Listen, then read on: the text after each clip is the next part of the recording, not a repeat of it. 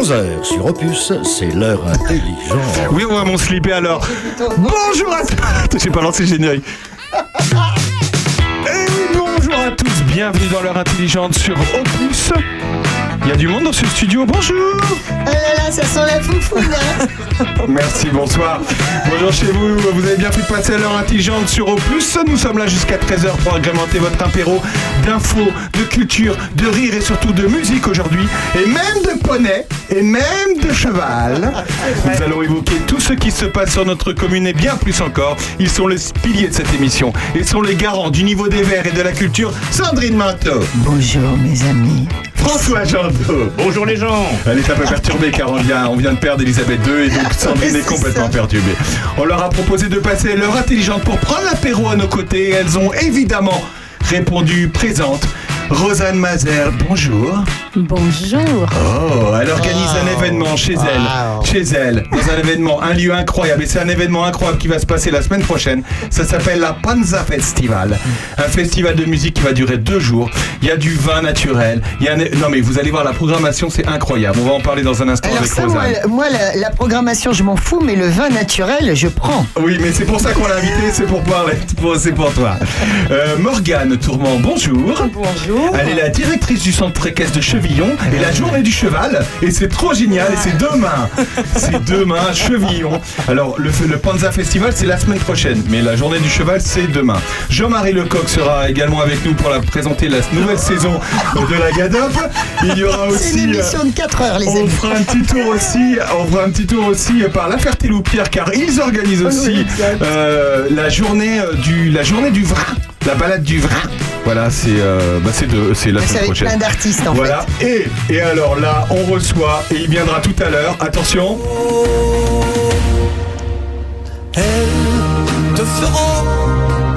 mais oui, mais oui, si vous avez plus de 60 ans, vous savez qui c'est.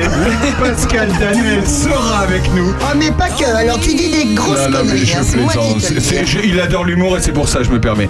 Il sera avec nous tout à l'heure puisqu'il se produit dans quelques jours à... À jouir. il se produit, il se produit à Jouy. C'est pas une blague, Pascal Danel sera bien avec nous euh, tout à l'heure. Il va y avoir de la gonzesse à jouir. C'est moi Ah qui oui, te oui, le non, dis. mais ça c'est sûr. Bernard Lecomte, euh, qui adore Pascal Danel, sera avec nous tout à l'heure pour évoquer évidemment le décès de la reine Elisabeth.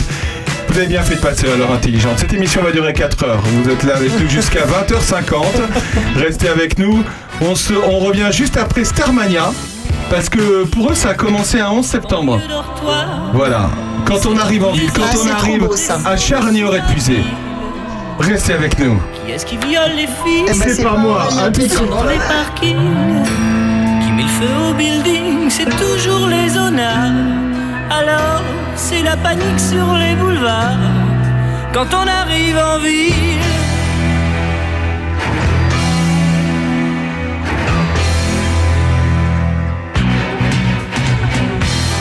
on arrive en ville, tout le monde change de trottoir.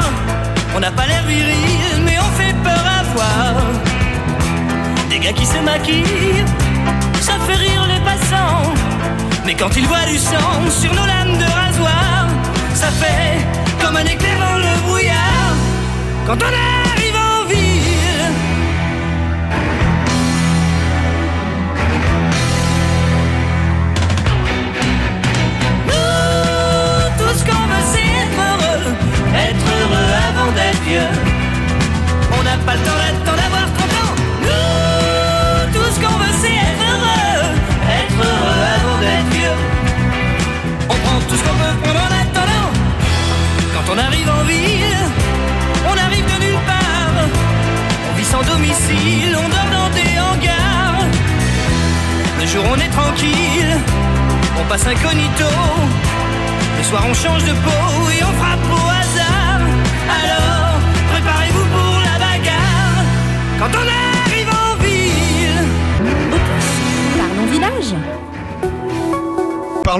Parlons surtout de Chevillon. C'était pas ouvert. Alors là, on faisait- par- parlons de Chevillon.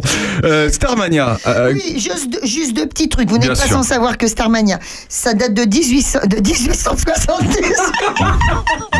c'est pas possible. ça date de 1978. C'est très bizarre parce que Michel Berger, il écrivait déjà ses paroles, tu vois, paroles et musique, et là, il s'en sentait pas capable. Et c'est pour ça qu'il a demandé à Luc Plamondon d'écrire les paroles. C'est pas mal, les paroles de Luc Plamondon. Ah, c'est c'est vachement bien. Juste une chose, dans cette chanson-là, évidemment, on entend Balavoine, mais juste à la fin, vous avez cette voix de rockeuse complètement incroyable. C'est Nanette, Nanette Walkman. Nanette Walkman, c'est une québécoise, euh, c'est peut-être même une canadienne. Et euh, à l'époque, euh, c'est, je pense que c'était bien à l'époque Ah, qu'elle du- couchait Oh, avec vrai. Jojo, avec le beau Jojo. Jojo, Johnny. Hallyday Oui, avec taulier. Johnny Hallyday, avec le taulier. Avec taulier à nous Une de plus Une de plus Ah bah ouais, mais attends, c'était une sacrée, hein, c'était une sacrée. Oh, elle devait avoir son âge, hein, à peu près. Peu- Ah ouais Ouais, ouais, tu vois, euh, elle est née en 45, Nanette Walkman. Ah ouais C'est- très beau, une très belle Non, carrière, mais nous on connaît beau. pas. Ah oui, elle a été choriste euh, pour les Rolling Stones et pour John Lennon, Ringo Starr, enfin des petites Ouais, broutilles quoi, oui. des trucs. euh, hein, voilà. C'est quand même pas mal. J'ai rien d'autre à dire. Maintenant, parlons de l'important chevillon. Et on parlait de, de, de Marc Lavoine. Non, de, de Balavoine. On parlait de Balavoine. Je vais, je vais faire une blague, c'est complètement, complètement le. On parlait de Balavoine et justement, on va parler d'avoine avec euh, Morgane. Oh, c'est naze. Ah, c'est Merci. bon, C'est beau. Non, C'est mais- vachement. Non, mais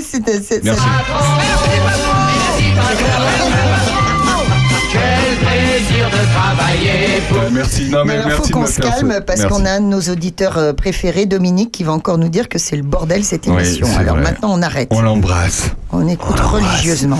Morgane, merci d'être avec nous. Avec Vous êtes la directrice euh, du centre équestre de Chevillon et Rosanne Mazer. euh, rebonjour, vous êtes Vous êtes Ah, Quel est votre titre, Rosanne? Je suis la directrice de ce festival naissant, Qui s'appelle la Panza Festival, qui n'est pas chez moi d'ailleurs. Ça va être chez Fabrice. Ah, c'est chez Fabrice Bah, fallait le dire que c'est chez Fabrice Bon, bah, chez Fabrice. Non, non, je, je- oui, je disais chez... Non, mais c'était pour dire que c'était à Chevillon. Voilà. Oui. C'est à Chevillon. On va parler de l'un et de l'autre. D'abord, dans ce cas, parlons du cheval. Le cheval, parce que, parce que vous le savez. Parce que. génial. Parce que vous le savez. Le cheval, ça m'a pris très tôt. Le cheval, le cheval, je trouvais trop beau d'aller au galop. Le cheval, le cheval, le cheval, c'est génial. Voilà, merci. Grâce à cette pub par la Fédération du cheval, je pense que tout le monde s'est inscrit au cheval hein, à l'époque. Tu Alors, te tu sais, rappelles Quand j'étais petite, je détestais ce, cette, euh, cette annonce. C'est vrai Ouais, j'ai- Pourquoi je devais Parce que avoir tu aimais déjà le cheval et tu Je trouvais voulais- ça horripilant. Ah ouais Non, mais je... Ah oui. Ouais. C'est, je trouve euh, la musique un peu abrutissante, Non, tu mais- vois. Ouais, mais attends, t'imagines le pognon qu'a mis la Fédération du possible. cheval pour Ah récupérer oui. des gamins? Oui, c'est sûr. Et ça en en a fait venir, on est d'accord Oui, le Covid aussi, hein, d'ailleurs. Mais euh, Le Covid aussi. Alors on va nous en parler. Morgane, donc tu es la directrice de ce, de ce centre équestre depuis combien de temps d'ailleurs? Depuis juillet dernier seulement. D'accord. Et tu connais ce centre depuis toujours Depuis toute petite. Ah. Parce que je suis de la région et donc euh, j'ai connu Chevillon, euh, je sais pas, je devais avoir 4-5 ans. D'accord. Tu y allais pour euh, Donc, quoi le euh, week-end, les Surtout vacances pour les compétitions à l'époque, parce qu'ils organisaient des compétitions. Donc j'allais voir euh, les amis, ma maman qui monte à Ouais. cheval. Demain c'est la journée du cheval. Tout à Est-ce fait. que c'est national ou est-ce que c'est juste euh, là vous Alors, organisez c'est euh, censé être national. Après, est-ce que tous les clubs le font? Euh, Je ne pense pas. Ouais. Mais nous, on a décidé de le faire. Alors ça consiste en quoi la journée du cheval? Je sais- J'ai j'ai un enfant, il a envie de faire du cheval. Enfin, il sait pas trop s'il a envie de faire du cheval. C'est pas vraiment le mien, Comme mais tous les mots, il est chiant, quoi. il est chiant. Alors il hésite, il hésite entre, il hésite entre euh, le badminton et le poney. Ah, mais du coup, il a la chance d'avoir la journée du cheval à sa disposition et Chevillon qui est ouvert pour lui. Et Donc je, peux l'emmener demain. Alors, d'abord, on va être présent, nous, sur le marché de Charny. Ah d'accord. toute la matinée avec euh, donc euh, quelques Shetland euh, On peut acheter des club. pulls Des pulls Oui. de chevillon? Non, tu dis euh, des Shetland. Les Shetland. C'est quoi? Alors rappelle-nous ce que c'est un Shetland. Alors je, un- je signale que ma sœur a fait, fait, fait de l'équitation. Donc je me permets pas de me moquer de l'équitation. Un Shetland, je sais ce que c'est, mais elle va nous le dire. C'est un tout petit, po- c'est un poney miniature. Voilà. C'est un, un tout petit poney Voilà. voilà, qui a l'air euh, mignon comme une peluche. Et pas du euh, tout, qui est très et- caractériel. Et ça a du caractère finalement. Mais bon. Ça a du caractère. Mais, mais on va les tenir, hein, faut pas, faut pas s'inquiéter. euh, Ouais. tout- Et puis les Tu sais sont que très gentils. petite euh, Sandrine, on l'appelait la Shetland du Loiret. Parce qu'elle a beaucoup de caractère. Donc il fallait la tenir. Ouais. Ah bah ouais, ça n'a pas changé. Euh, donc il y aura des Shetland. Vous allez venir avec un Shetland euh, au marché? Oui, on va Ah. en amener six petits Shetland.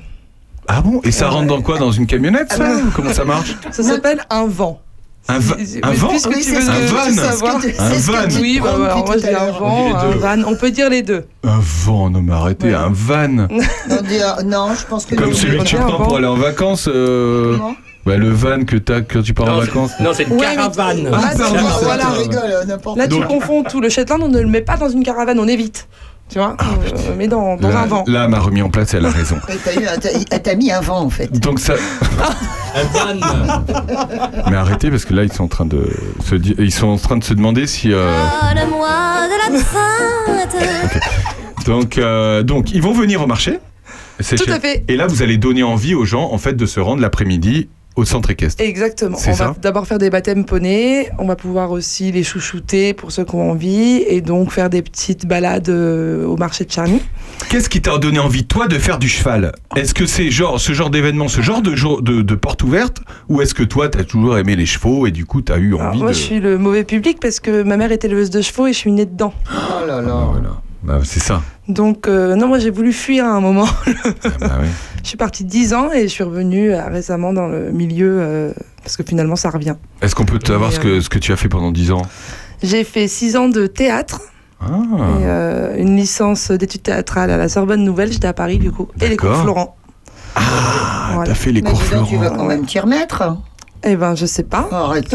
Eh mais attends, en plus il y a une troupe de théâtre qui s'est mais montée à, la à de rêve? Bah, c'est ça, c'est ce que je me dis. Ah oui, il faut faire du théâtre. Alors, Mais non, mais- L'ouverture du festival qui est vendredi à 18h, c'est avec euh, des gens du cours Florent, troisième année, qui sont vrai? dans un, un happening immersif. Euh, C'est pas du théâtre classique. Ça va se passer pendant 45 minutes et il faut que tu viennes parce que Ah, tu vas rentrer dans cette immersion. Non, Je crois qu'il y a un truc qui va se passer, forcément. Qu'est-ce qu'on a bien fait de les inviter ensemble Ça, c'est la force d'Opus. c'est- ouais. Voilà, c'est la Panza Festival et ça sera le 16 et 17, hein, c'est ça. Et C'est donc, ça. alors pourquoi, dans, bah, dans ce cas, rebondissons sur, euh, sur Rosanne, hein, si je puis dire, euh, pourquoi d'ailleurs des gens du cours Florent, pour- pourquoi des gens du cours Florent vont venir? Parce que euh, je crois que la vie, c'est l'art de la rencontre. C'est un, un poète brésilien qui le dit, Vinicius de Moraes. La preuve. Et, et voilà. Et donc, on a rencontré des gens et au fur et à mesure, la programmation, elle a été faite comme ça. Et, et là, c'est euh, Sabrine Sidiki qui habitait à Fontaine Ouais. qui est parti à Paris, qui a fait le cours Florent et qui est revenu à Fontaine faire une résidence artistique dans la grange de son père. Et là, elle nous a appelé pour voir le, la, la première, en fait, et on a regardé ça. Je dis, Sabrine, il faut que tu ouvres le festival. Et elle a dit, OK, je viens avec mes dix copains. C'est voilà. génial. Ouais. Ils font quoi, Fontaine? C'est où la grange? Ben, c'est- c'est une, c'est la, c'est à la ferme de Patrick Mangin. D'accord. C'est pas ouvert au public, c'est un projet qui commence à naître Ouais. et qui est un projet pour l'instant familial, mais avec plein de gens intéressants dedans. Bah, c'est génial. Alors, donc après, il va y avoir de la musique. hein. Alors, mais Ah alors, oui. nous, on a regardé la programmation parce qu'on a reçu votre, euh, vos 24 pages de dossier. non, non, mais attendez. C'est incroyable. Non, non, attends, je dis pas. Quand je dis 24, c'est 24. Il y a 24 pages et j'ai dit, mais, mais c'est pas. Non, mais j'ai regardé ça, j'ai dit, c'est pas possible. Mais Parce Mais- que le président de l'association, qui est David, qui n'est pas là aujourd'hui, écrit très bien. Donc euh, je dis, David, s'il te plaît, écris. Non, mais attends, on peut pas écrire 24 pages si on n'a rien à dire. Donc, je veux dire, il y a des artistes qui vont venir, mais c'est hallucinant. D'où, alors déjà, on va commencer par le commencement. Rosanne, euh, comment vous êtes arrivée par ici? En Puisay Oui. Ah, je suis arrivée en Puisay parce que j'avais très envie de vivre à côté d'une forêt. Ça s'est passé en février 2019. Ah bon J'ai pressenti le Covid peut-être. Non, c'est pas vrai. Mais alors, non, mais elle a pensé parce que vous êtes, euh, vous êtes d'originaire d'où, euh, Rosanne, avec Je cette bel suis, accent. née, je suis née dans le sud, sud du Brésil, pas loin de l'Argentine. C'est magnifique. Et j'ai vécu là-bas jusqu'à mes 23 ans. Après, je suis venue en France et voilà, j'ai fait ma vie ici. d'accord. Et avant, avant, avant là, la puisée. Avant Puisay, où? j'étais à Paris, oui. Ah. oui. Ah, J'étais à Londres aussi un peu, mais j'étais surtout à Paris. Mais, mais, mais. Je ne suis pas parisienne, ça me gêne, ça me gêne, je ne suis pas dans le vent. Vous n'êtes pas parisienne du coup? J'étais toujours Ah. étrangère. Mais qu'est-ce que vous faisiez Même à à Paris, Paris. Qu'est-ce que vous faisiez Alors, euh, j'ai monté un restaurant. Ce restaurant est devenu un club. Ce club a fait plein de fêtes. Après, on a fait un truc à Londres aussi. Parce que, voilà, je fais un truc avec mon identité, avec euh, plein de copains. C'est devenu une espèce de collectif, un truc fou. Et ça, j'étais à, à la tête de ça pendant 17 ans. C'est un lieu qui s'appelle la Favela Chic. Et que euh, c'est un lieu de fête, euh, enfin, que c'était un lieu de fête incroyable. C'est incroyable. Donc quand vous êtes arrivé à Paris, vous vous êtes dit il faut que je crée un endroit euh, pour faire la fête, pour. Non, la vie n'est pas si pas linéaire simple, que ça. hein, c'est- Il y a eu un truc super marrant qui s'est passé. Mais non, mais du coup. Non, mais, Non, mais je veux dire, vous, avez, vous, teniez à reste. Je veux dire, vous je avez vous raconter. Vous voulez le secret? On veut tout, Rosanne. Alors, un jour, j'ai rencontré un gars ici en Puisaye. On a rigolé pendant deux heures de notre passé. Ce gars, il s'appelle Éric Lenoir. C'est un mec qui a écrit Le Jardin Punk, etc.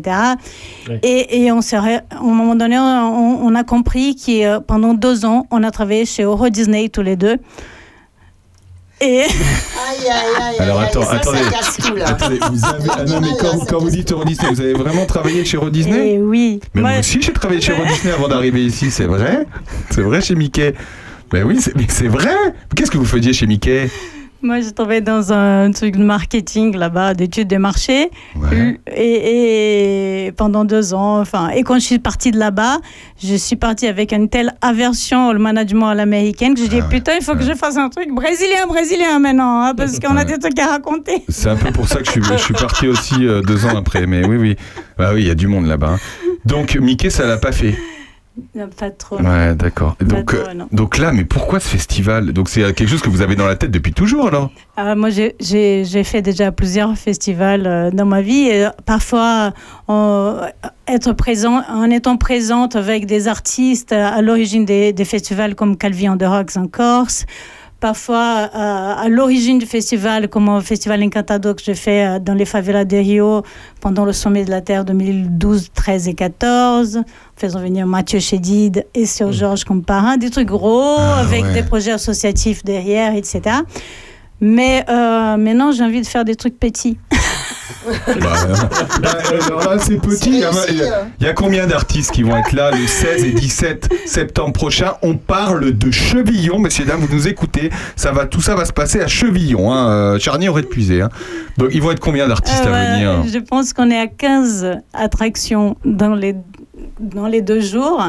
Euh, pas mal de, de jeunes artistes sortant de conservatoires de jazz, euh, qui sont des songwriters, des gens qui font de R&B, euh, après mélangés avec des, des gens plus âgés, plus confirmés, qui font le tour du monde, qui sont viennent ici. Mais en fait, c'est toute une histoire de copains de copains. Ah ouais, Parce qu'on n'a pas de sous, donc euh, on a des amis et c'est ça qui est important dans la vie. Sandrine le dit souvent. C'est vrai, Oui, Sandrine absolument, c'est formidable. Donc, euh, à côté du centre équestre, il va y avoir du bruit le 16 Ben et oui, 17. c'est euh, donc, euh, c'est pour ça qu'on vous a invité pour que ça se passe bien entre vous. Parce que bah, ça va durer longtemps. Enfin, je veux dire, euh, vous allez passer la nuit là-bas. Ça commence à 18h le vendredi et ça va jusqu'à 3h du matin. Ouais. Et le lendemain, ça reprend à 15h et ça va jusqu'à 3h du matin. Ah, c'est incroyable. Il y, a, un- il y a un concours de ping-pong. Je pense que c'est le plus intéressant. C'est ça. Merci, merci. T'avais oublié. Parce que le championnat de ping-pong commence à non. 15h Oui. le samedi. Oui, c'est ça. C'est- Il faut être là à 15h, hein, parce que ceux qui s'inscrivent pas ne peuvent pas continuer, commencer à jouer après. Mais pourquoi Bah le ping-pong? Bah parce que ping-pong, ping Voilà quoi, c'est un truc euh, c'est génial. C'est Tout le monde génial, le ping-pong. quoi. Ping-pong. Ah, Qu'est-ce que c'est que cette histoire Bon, et les Nous, on Non. joue pas au ping-pong avec les poneys. bon alors, Non. vous jouez pas au ping-pong avec les Non, poneys. ouais. On pourra faire quoi cette euh, journée de demain là, de la journée du cheval? Le cheval, c'est trop génial. là. Au centre équestre? Ah oui. L'après-midi, oui, parce que là, on a parlé du matin, mais pas de l'après-midi finalement. Ah bah oui, c'est ça. Alors, on pourra manger des gâteaux déjà. Est-ce qu'on Parce peut, qu'on aura une jolie buvette avec des gâteaux maison. est-ce qu'on peut peigner les poneys? On va pas pouvoir peindre les. Alors j'avais Peigner, j'ai pas dit peindre. Ah, peigner, brosser. Non, mais, non, mais, euh, si tu veux, Non, mais parce que je si tu veux, que- je parle bien la France. Et normalement, quand je dis peigner, c'est brosser, c'est rarement peindre. Mais bon, mais bon, euh, ils nous prennent vraiment pour des ploucs en fait, ces deux gamines. La réponse dit Hein, de moi, hein, c'est là. Aurélien Fédération française d'équitation. Merci beaucoup. Merci. Non, mais je dis ça parce que les petites filles, elles aiment bien peigner les poneys. Oui, oui. T'as vu On pourra brosser du coup les poneys. C'est vrai que euh, oui. Tu sais, Il y a combien de. le- euh, Est-ce qu'il y a plus de filles, de petits garçons ou de petites filles qui font du poney ou du cheval? Et C'est quoi le pourcentage de. Plus de filles Plus qui- de filles? qu'on Qui- voit en tout cas dans les centres équestres et plus de garçons dans les compétitions euh, nationales, internationales. Est-ce que on peut en faire son métier? Par exemple, parce que euh, on peut faire du foot dans un club. Non, mais je veux dire euh, en compétition haute, haute, haute. Est-ce que euh, vous avez des des, euh, des gamins qui arrivent, qui font du cheval pendant des années et qui vraiment veulent en faire euh, leur métier? Oui, mais bon, c'est c'est rare, hein. C'est difficile. Il faut soit avoir de l'argent, Eh ben voilà, voilà. Voilà. soit être repéré et euh, être sponsorisé. Ouais, Mais comme tout grand sportif dans n'importe quel, euh, n'importe quel milieu, que ce soit le foot Ouais. ou, ou badminton ou peu importe. D'accord. Et euh, est-ce que, euh, est-ce que toi, tu, euh, tu as tes euh, potes avec qui tu étais à l'époque, qui font encore du cheval et qui sont dans ce milieu, et puis c'est un petit milieu, vous connaissez un peu tous dans le coin, parce qu'il y a beaucoup de haras dans le coin d'ailleurs. Oui, oui, oui. Bah, Ouais. Du coup, oui, je connais pas mal de copains qui ont des haras ou le- centres équestres. Ah, mais avec le réchauffement climatique, tu sais, il y a des oiseaux exotiques partout. Il y a des, il y a des, il y a des perruches, il y a des harailles. c'est pas fou. J'ai mis- Je vais te faire rigoler. Excusez-moi, pardon. Donc, tu- du coup, Donc dans mes amis d'enfance, moi personnellement, elles ont toutes monté à cheval, mais Ouais. non, il n'y en a aucune qui ont, qui en ont fait leur métier. d'accord. Et il y a que moi finalement. D'ailleurs, ça pas- consiste en quoi ton métier euh, de tous les jours D'ailleurs. Euh, d'enseigner euh, d'enseigner l'équitation euh, Ouais. aux enfants de manière la plus ludique possible qui, qui soit et puis euh, de leur donner l'envie de, bah, de continuer ça c'est sûr et puis de s'améliorer au fur et à mesure des années On peut commencer à quel âge à faire du, du poney, trois ans du Shetland? Trois À 3 ans? Ouais Et à Ça 3 ans, s'appelle les on- cours de baby poney baby poney, donc Ouais. tu touches par terre. On les accroche à la queue du poney et puis on les traîne. Ouais.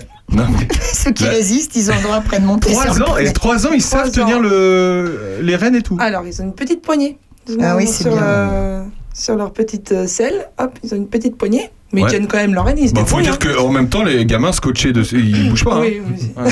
Non, non, mais c'est très bien, d'accord. Il y a beaucoup d'enfants. Alors, euh, combien vous avez d'enfants euh, qui font de l'équitation euh, le mercredi, j'imagine, peut-être? Bah là, nous, ça va être le samedi. Alors, en fait, on Le réouvre le centre équestre qui Ouais. n'était plus ouvert depuis un moment parce que Marie, donc notre directrice générale, avait privilégié les colonies de vacances pendant quelques années. Et donc, euh, quand elle m'a embauché moi, j'avais envie de revoir un petit peu le dynamisme que j'ai connu petite. Ah. Et donc, euh, j'ai proposé à Marie qu'on réouvre le centre équestre déjà le samedi. Et puis, qui sait, euh, peut-être Pour plus. refaire une euh, écurie ça exactement. C'est Ouais. vachement bien. Donc ça, on l'avait, on l'avait plus. Bon, bah, c'est formidable. il est- il On revient dans un instant, juste après John Benson. À tout de suite.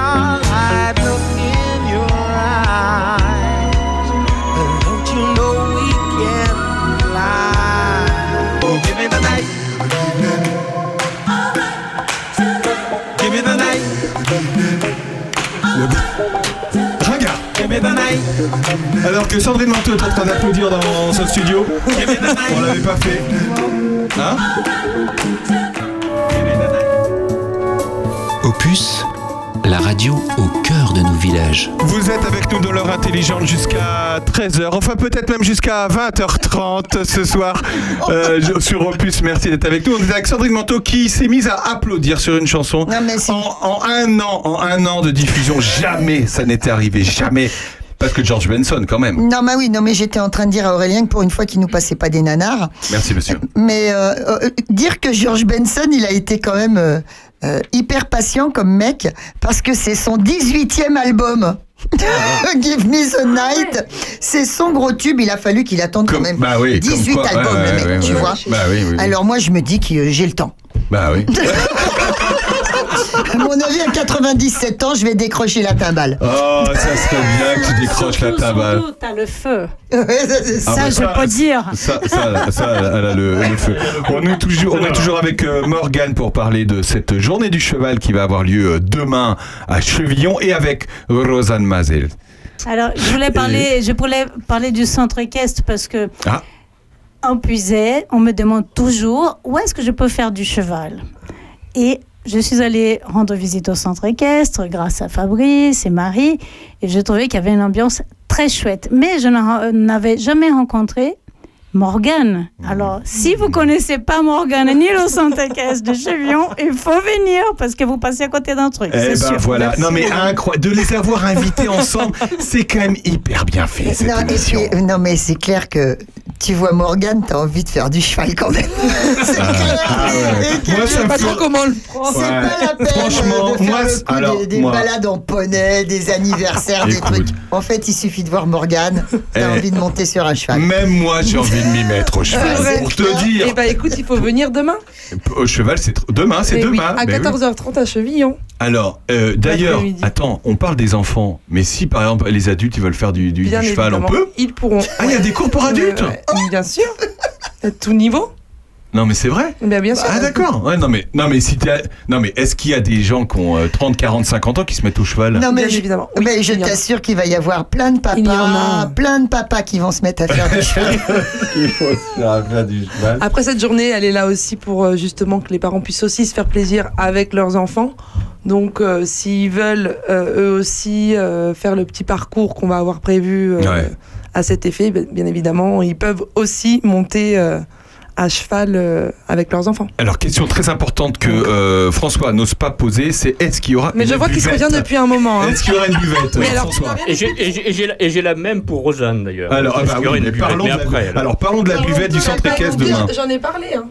Non, il y a- oui, mais Ah, tu as mais dit oui. des gâteaux, Eh attends. bah oui, il y aura- parce qu'on est l'après-midi, c'est l'heure du goûter? Oh là Mais peut-être qu'il n'y a que des gâteaux, il n'y a Alors, pas de il y a- buvette. il y aura- Il y C'est aura une buvette du- où il y aura des, poissons et des gâteaux maison, je le précise quand même, parce qu'on va mettre du cœur à l'ouvrage. Ah, j'ai l'impression. Mais hein. est-ce qu'il y aura des y aura boissons aussi- maison Non, Non, Ah. il n'y aura pas de boisson maison. D'accord. Par contre, il y, aura, il y aura de la boisson locale, parce qu'on proposera aussi du petit chablis. Oh, bah voilà, Voilà. voilà, tu vois, on a failli te dire de partir, là tu peux rester, Alors, le, voilà. petit, le petit chablis, ça sera uniquement pour les enfants. C'est bien. Rosanne, en parlant de vin. Bah, on aura du pif aux ours.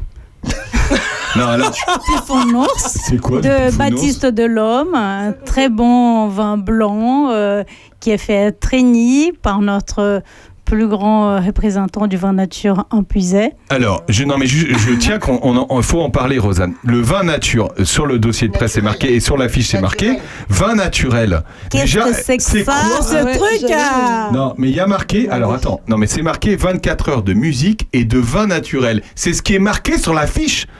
Donc non mais On va boire 24 heures. Non, mais quand j'ai- quand- quand j'ai vu, ça, j'ai dit c'est pas possible.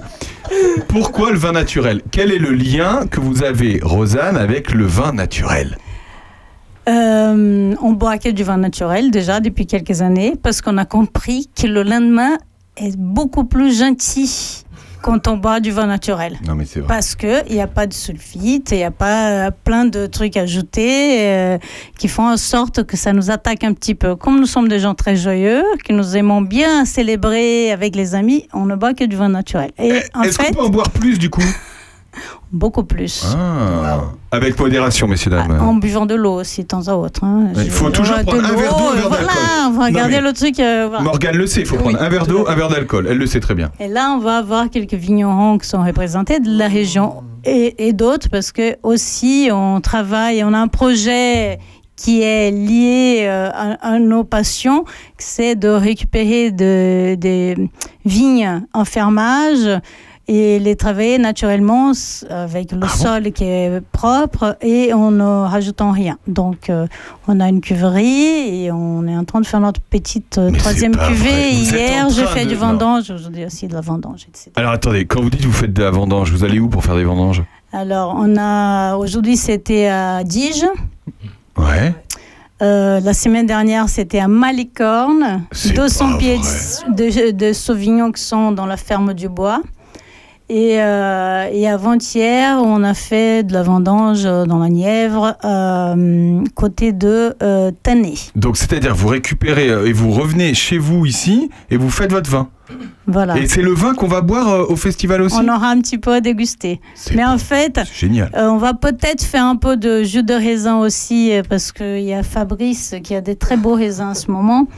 Et on va faire ça pendant le festival pour euh, presser un petit peu, pour euh, se mettre un petit peu dans cette ambiance. Donc, effectivement, il y aura quelques vignerons représentés. On a une cave de vin nature euh, à Villiers-Saint-Benoît, qui s'appelle La Panza, depuis deux ans. Eh, c'est pour ça le lien.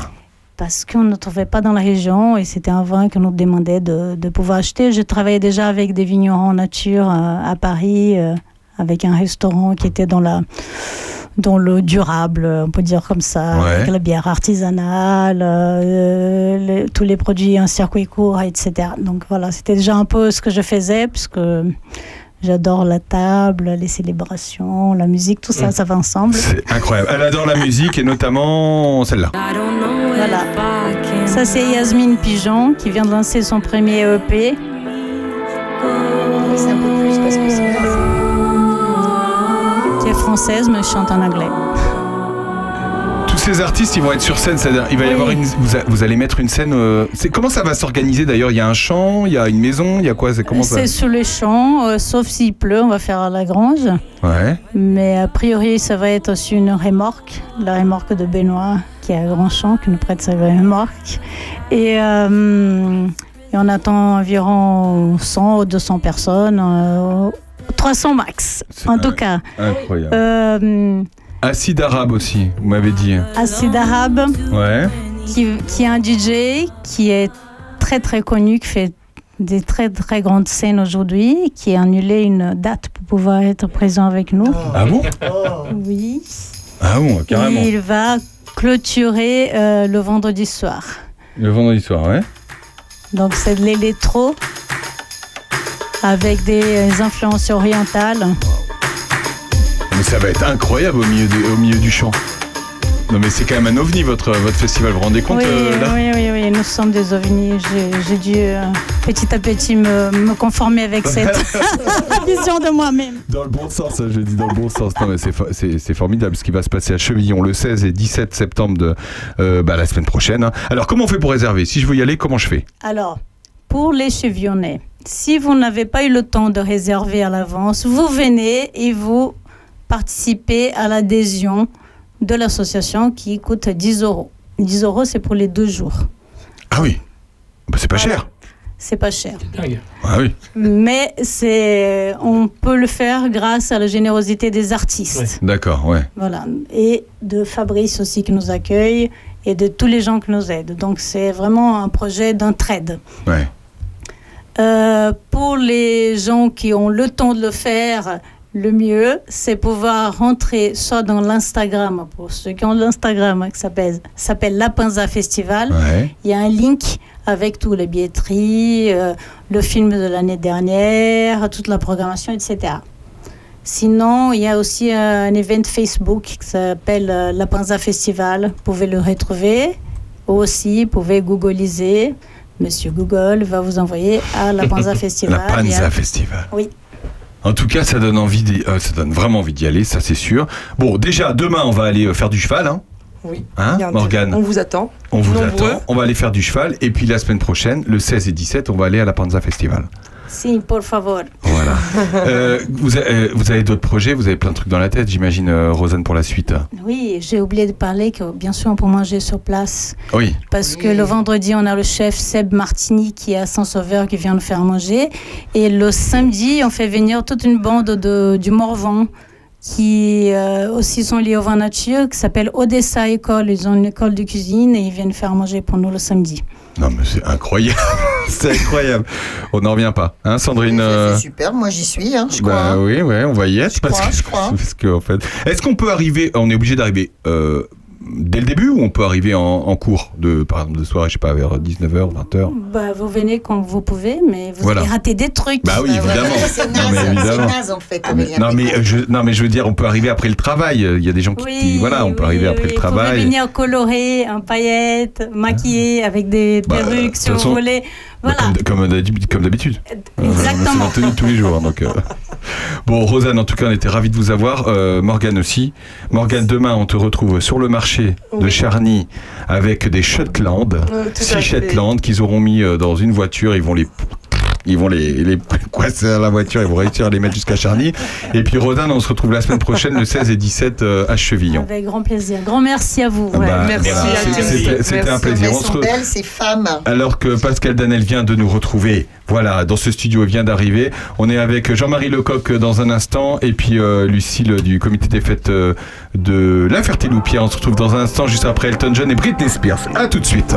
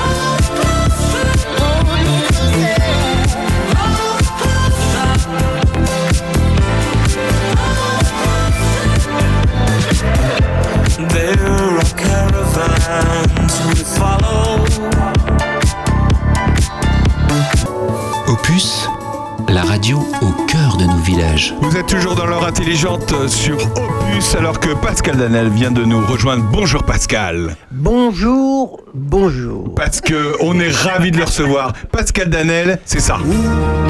Tu pourras dormir. Depuis qu'on sait qu'on vous reçoit, on a cette chanson dans la tête depuis bah depuis une semaine. Bah, après, on aurait pu avoir aussi la plage romantique. Hein, Mais attends, alors- mais attends, on va, on va les passer. On sera avec vous dans un instant, euh, Pascal. Juste après, euh, Jean-Marie Lecoq qui est avec euh, nous par téléphone. Ça va, Jean-Marie? Oui, Aurélien, ça va bien, et toi? Ah, Comment ça va, Jean-Marie, qui est fan d'Elton John et Britney Spears qu'on vient de- d'entendre? Comment ça va, Oh Jean-Marie? oui. Bah, ça va très très bien. Alors, la rentrée de la Gadop, ça y est, hein, c'est c'est- c'est- c'est bientôt. C'est lancé, voilà, c'est vendredi prochain. Alors, vendredi, il se passe quoi? Vendredi 16 septembre à 20h30 à la salle Gaston Chausson, nous accueillons Faut pas traîner. Traîner, T-R-E-N-E-T, comme Charles, Charles Trenet. Eh tout à fait. Il, va, il se passe des trucs à Chevillon. Tout se passe à Chevillon au même moment, en fait. C'est formidable. Euh, Ouais. C'est incroyable. Donc, euh, euh, c'est quoi cette pièce? Alors, c'est pas une pièce, c'est un concert, c'est un tour de chant. Ah, c'est bah un euh, concert. N'importe quoi, bah oui. Voilà, concert avec trois artistes formidables. Vincent Vitoz, euh, qui est un petit peu un habitué, puisque l'an dernier, il avait présenté à la fabuloserie euh, euh, son spectacle sur Prévert, qui s'appelait Prévert fait son cinéma. Ah ouais. Et il était accompagné par Vincent Leterme au piano. Et cette année, il est accompagné par les enfants de Vincent Leterme, qui sont aussi musiciens et chanteurs, à savoir Louise Leterme qui est chanteuse et Martin Leterme qui est guitariste et qui joue notamment de la guitare manouche. Et donc tous les trois, ils vont interpréter 21 chansons de Charles Trenet, accompagnées à la guitare manouche, c'est-à-dire une autre façon d'interpréter euh, les, les chansons du fou chantant Charles Trenet. C'est incroyable. Sandrine Bah, euh, en fait, euh, ce merveilleux artiste, tu nous l'avais, euh, tu nous l'avais amené à, à la fabuloserie il y a deux ans pour un spectacle euh, sur Prévert. C'était l'an dernier. Ah, c'était l'an dernier. c'était Oh la vache, oui. qu'est-ce que c'était beau. Qu'est-ce que c'était beau. Ah ouais. Ça y est, Alors, la c'est Gadop, un- c'est reparti, Jean-Marie. il, va, il va y avoir quoi comme autre spectacle? Alors, il va y avoir euh, en octobre, on va présenter du vaudeville euh, trois courtes pièces de Courteline. Ça va s'appeler Courteline en trois actes. Puis au mois de novembre, on va faire venir les Désaxés, euh, un quatuor fou de saxophones, des virtuoses du saxophone qui sont également clowns, comédiens, euh, etc., etc.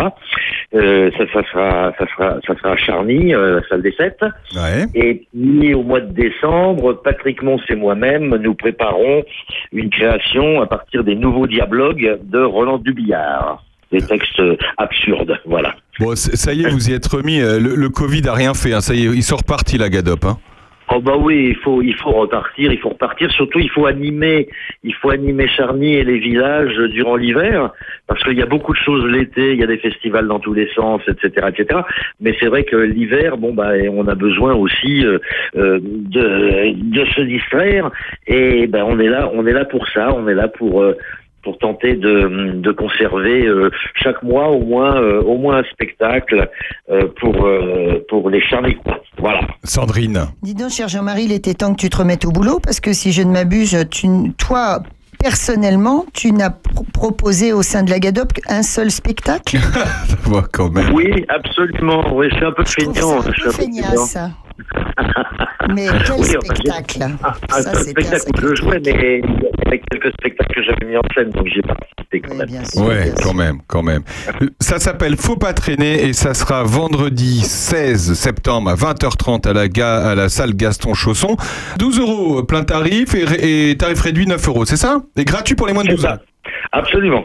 Bon, bah c'est c'est formidable, c'est des prix accessibles. On peut aller voir euh, de, de beaux spectacles et de beaux concerts grâce à la Gadop et ça commence euh, vendredi. Bon, on te recevra euh, de toute façon au courant de l'année, hein, au fur et à Oui. mesure, hein, évidemment. hein, tu es un habitué. hein. On ne se quitte pas. On ne se quitte pas. Euh, Jean-Marie, Oui, il, y a une, chan- il y a une chanson de Trenet qui dit fidèle, fidèle, je suis resté fidèle, donc restons fidèles. Ah bon, on va rester fidèle. Sandrine qui est Ouais, fidèle. J'ai juste un petit caprice, Jean-Marie. Moi, il n'y a pas de raison que Aurélien Péco, il ait son jingle et pas moi. Ah oui, bien jour que tu Ah bah, un jingle. oui, parce que je, parce que je rappelle quand même, je rappelle quand même que bah bah oui, bah oui. 11 heures sur Opus, c'est l'heure intelligente. Voilà, et voilà, Ouais, c'est- voilà. c'est c'est toi, c'est c'est toi Jean-Marie, c'est toi Jean-Marie. Euh, merci beaucoup Jean-Marie, à bientôt. À très très bientôt, À- les amis. À Salut. bientôt. On se retrouve dans un instant, juste après Charles Trenet, Douce France, et euh, on sera avec Pascal Danel. À tout de suite.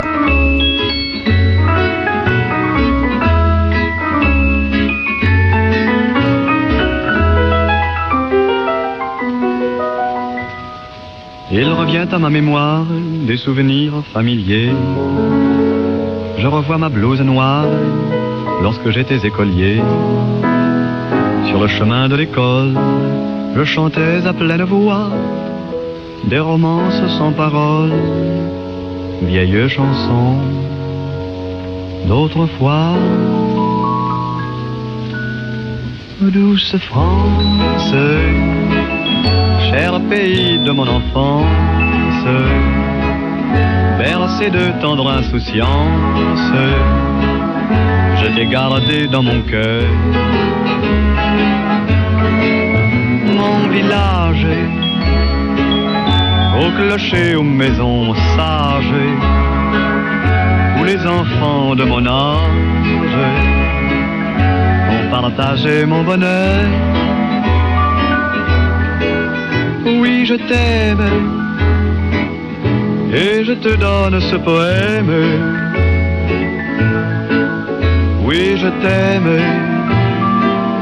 dans la joie ou la douleur. Douce France, cher pays de mon enfance, bercé de tendre insouciance, t'ai gardé dans mon cœur.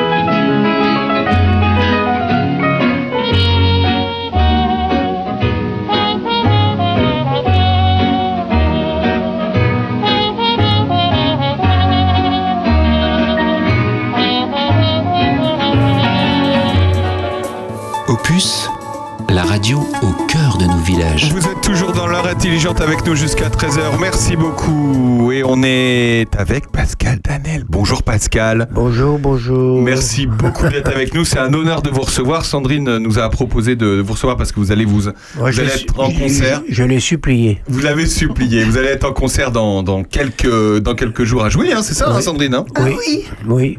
On n'a pas besoin d'elle, on peut parler tous les deux, non Ah, on peut parler que tous les J'ai deux. pas fait autant de kilomètres pour parler avec Sandrine. Alors, vous avez fait combien, vous avez fait combien de kilomètres pour venir à nous, Pascal Oh, 1500, si C'est pas vrai. Mais vous Non, arrivez euh, d'où, Pascal On a- Il y a beaucoup de radios dans le coin. C'est vrai? Oui, oui, oui. Ah oui, oui, oui. J'en ai amené une ou deux, des poumons. Ça, euh, c'est bien, c'est bon, c'est bon, c'est bon. Bon, Pascal, non mais sérieusement, vous avez fait beaucoup de routes On a fait beaucoup de routes. ouais, C'est vrai que, Vous arrivez d'où, Pascal? J'ai des copains qui m'ont emmené, copains et copines, et ils sont pas très forts euh, Ouais. au niveau de la carte. Ils ont fait un détour, ils sont passés par Strasbourg. Ah oui. Ben, si seulement on était passé par Strasbourg, on serait là depuis longtemps. D'accord. Bon, je sens qu'on va bien se marier avec Pascal Danel.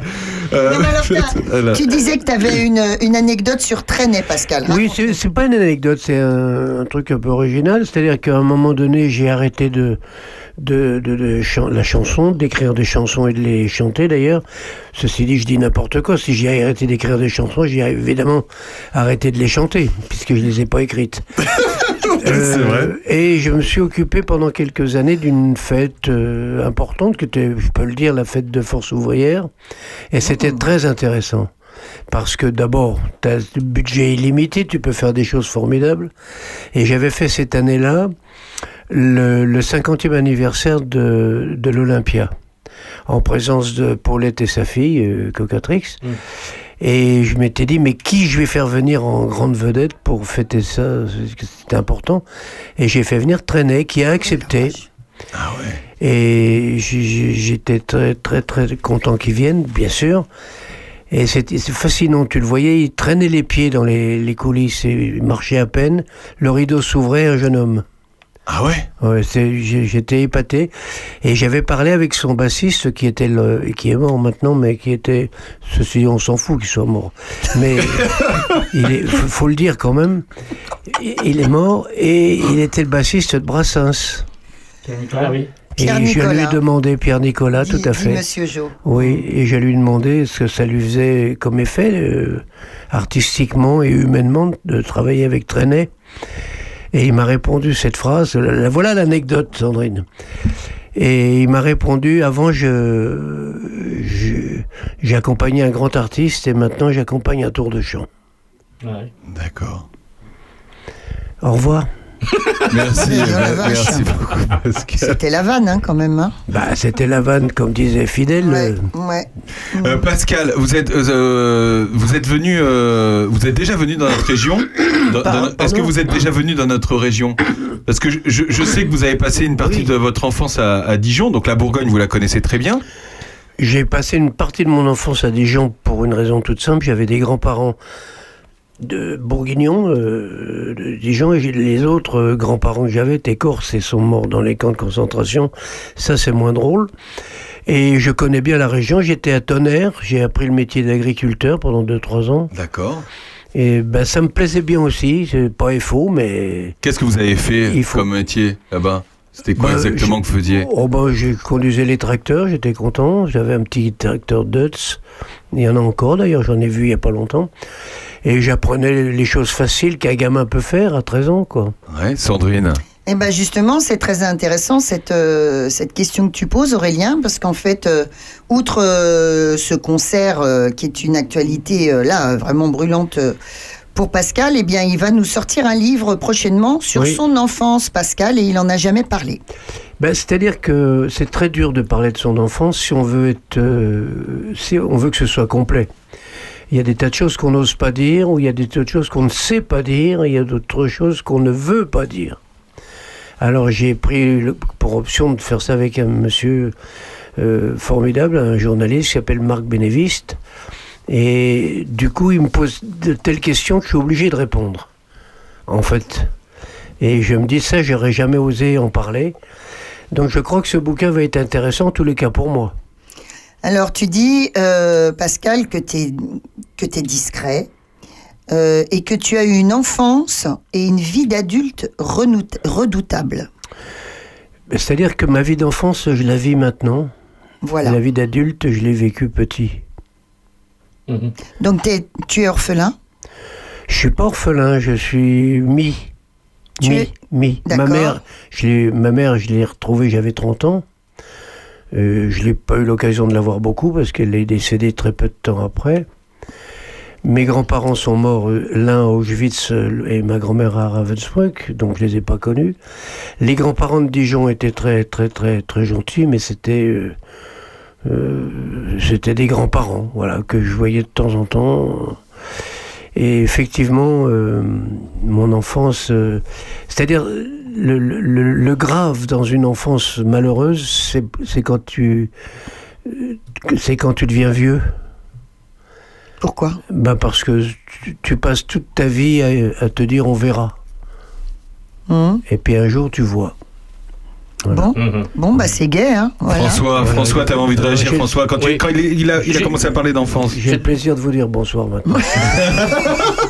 Non, j'ai- deux petites choses à vous dire, euh, Monsieur Daniel. Déjà, je suis, je suis très ému de vous rencontrer parce que sur, euh, je vous dois une émotion rare. Euh, en 1978, dans une colonie de vacances à Prémanon dans le Jura, j'ai sur les neiges du Kilimandjaro embrassé euh, maladroitement, certes, mais euh, embrassé tout de même Mademoiselle Patricia Ménestrier. Je me rappelle encore, et c'est sur votre chanson, donc, euh, donc voilà, j'en- suis très heureux. Voilà, j'ai l'intention. Très heureux de vous rencontrer. C'est gentil, ça me fait plaisir. J'ai l'intention de demander à tous les gens qui ont rencontré euh. quelqu'un sur une de mes chansons de me verser un petit quelque chose.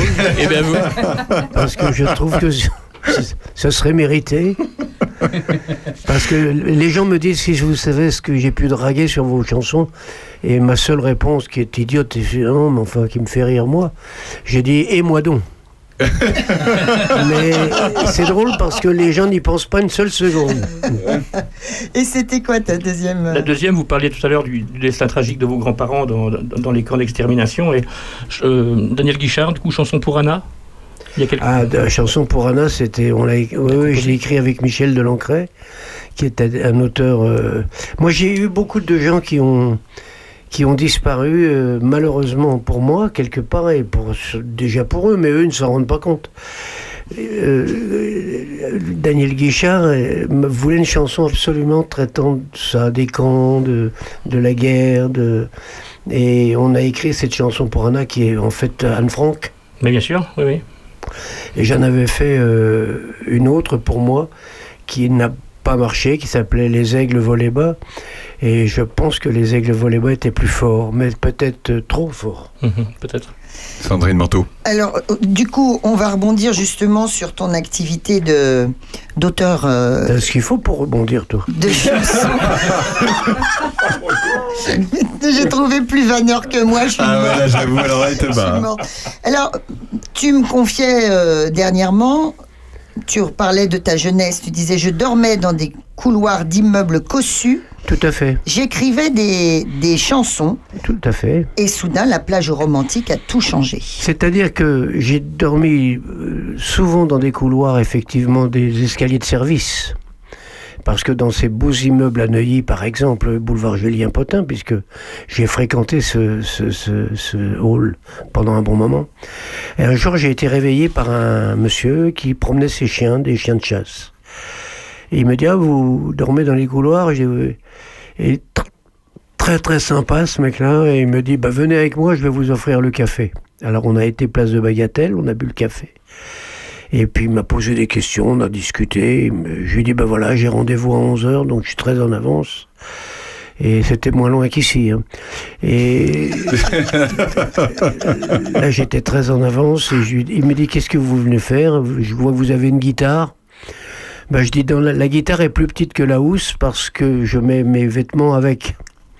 Ça me sert de valise en même temps. Et il me dit Ah bon, vous avez rendez-vous avec qui? Je dis J'ai rendez-vous avec un monsieur qui s'appelle Michel Delancret qui écrit des chansons pour pas mal de gens, notamment Christophe à l'époque, qui n'était pas encore Christophe. Et ce Michel Delancret, ben, c'était avec lui que j'avais rendez-vous. Et je suis resté chez lui pendant un an. Et on a écrit des chansons. Pas la plage romantique, je l'ai écrit avec quelqu'un d'autre.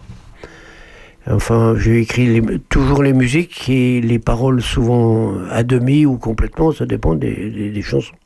Et je suis retourné voir donc de l'ancré quand je ne dormais plus dans les, dans les escaliers de service, mais que je pouvais ouvrir la porte de l'escalier de service pour entrer dans mon appartement, que j'avais bien mérité puisqu'on avait fait Kilimanjaro à cette époque-là. On va l'écouter cette chanson. Ouais, super. On va l'écouter. On est toujours avec euh, Pascal Daniel, la plage romantique évidemment. Vous êtes dans l'heure intelligente avec nous jusqu'à 13h. À tout de suite. Il y avait sur une plage une fille qui pleurait.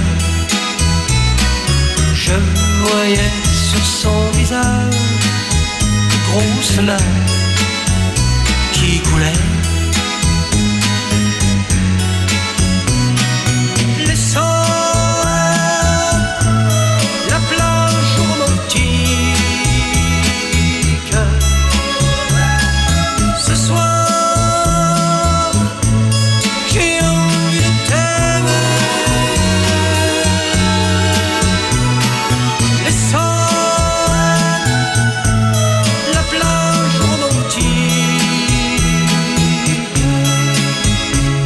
Veux t'aimer. À mon idée, cette plage au clair de lune était triste à pleurer. Elle était si loin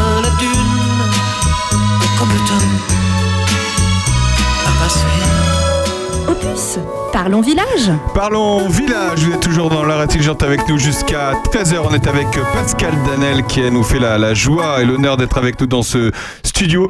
Très très belle chanson. Euh, François qui voulait réagir sur cette chanson. Je ne suis pas un grand musicologue et tout, mais j'ai senti dans la chanson des, des- des, euh, un petit peu des accents de- d'Alain Barrière. Je me trompe un peu? Enfin, dans, dans le, dans le style, la Bah, voix. le- Barrière, lui, aurait pu être garde. Voilà. Ça, on va t'embaucher, toi, t'es trop bon. bah. On me l'a dit quelquefois. c'est- Ah oui Alors, on, on me parle beaucoup plus souvent de Beko. Oui. Bah, je, parle de cette, je parle de cette chanson, moi. Et, et quand on parle de barrière, je, je, je- ça me flatte pas vraiment parce que je, je trouve qu'il a, bah, en fait, finalement, comme Beko, de très jolies chansons, mais que le bonhomme m'inspire pas vraiment.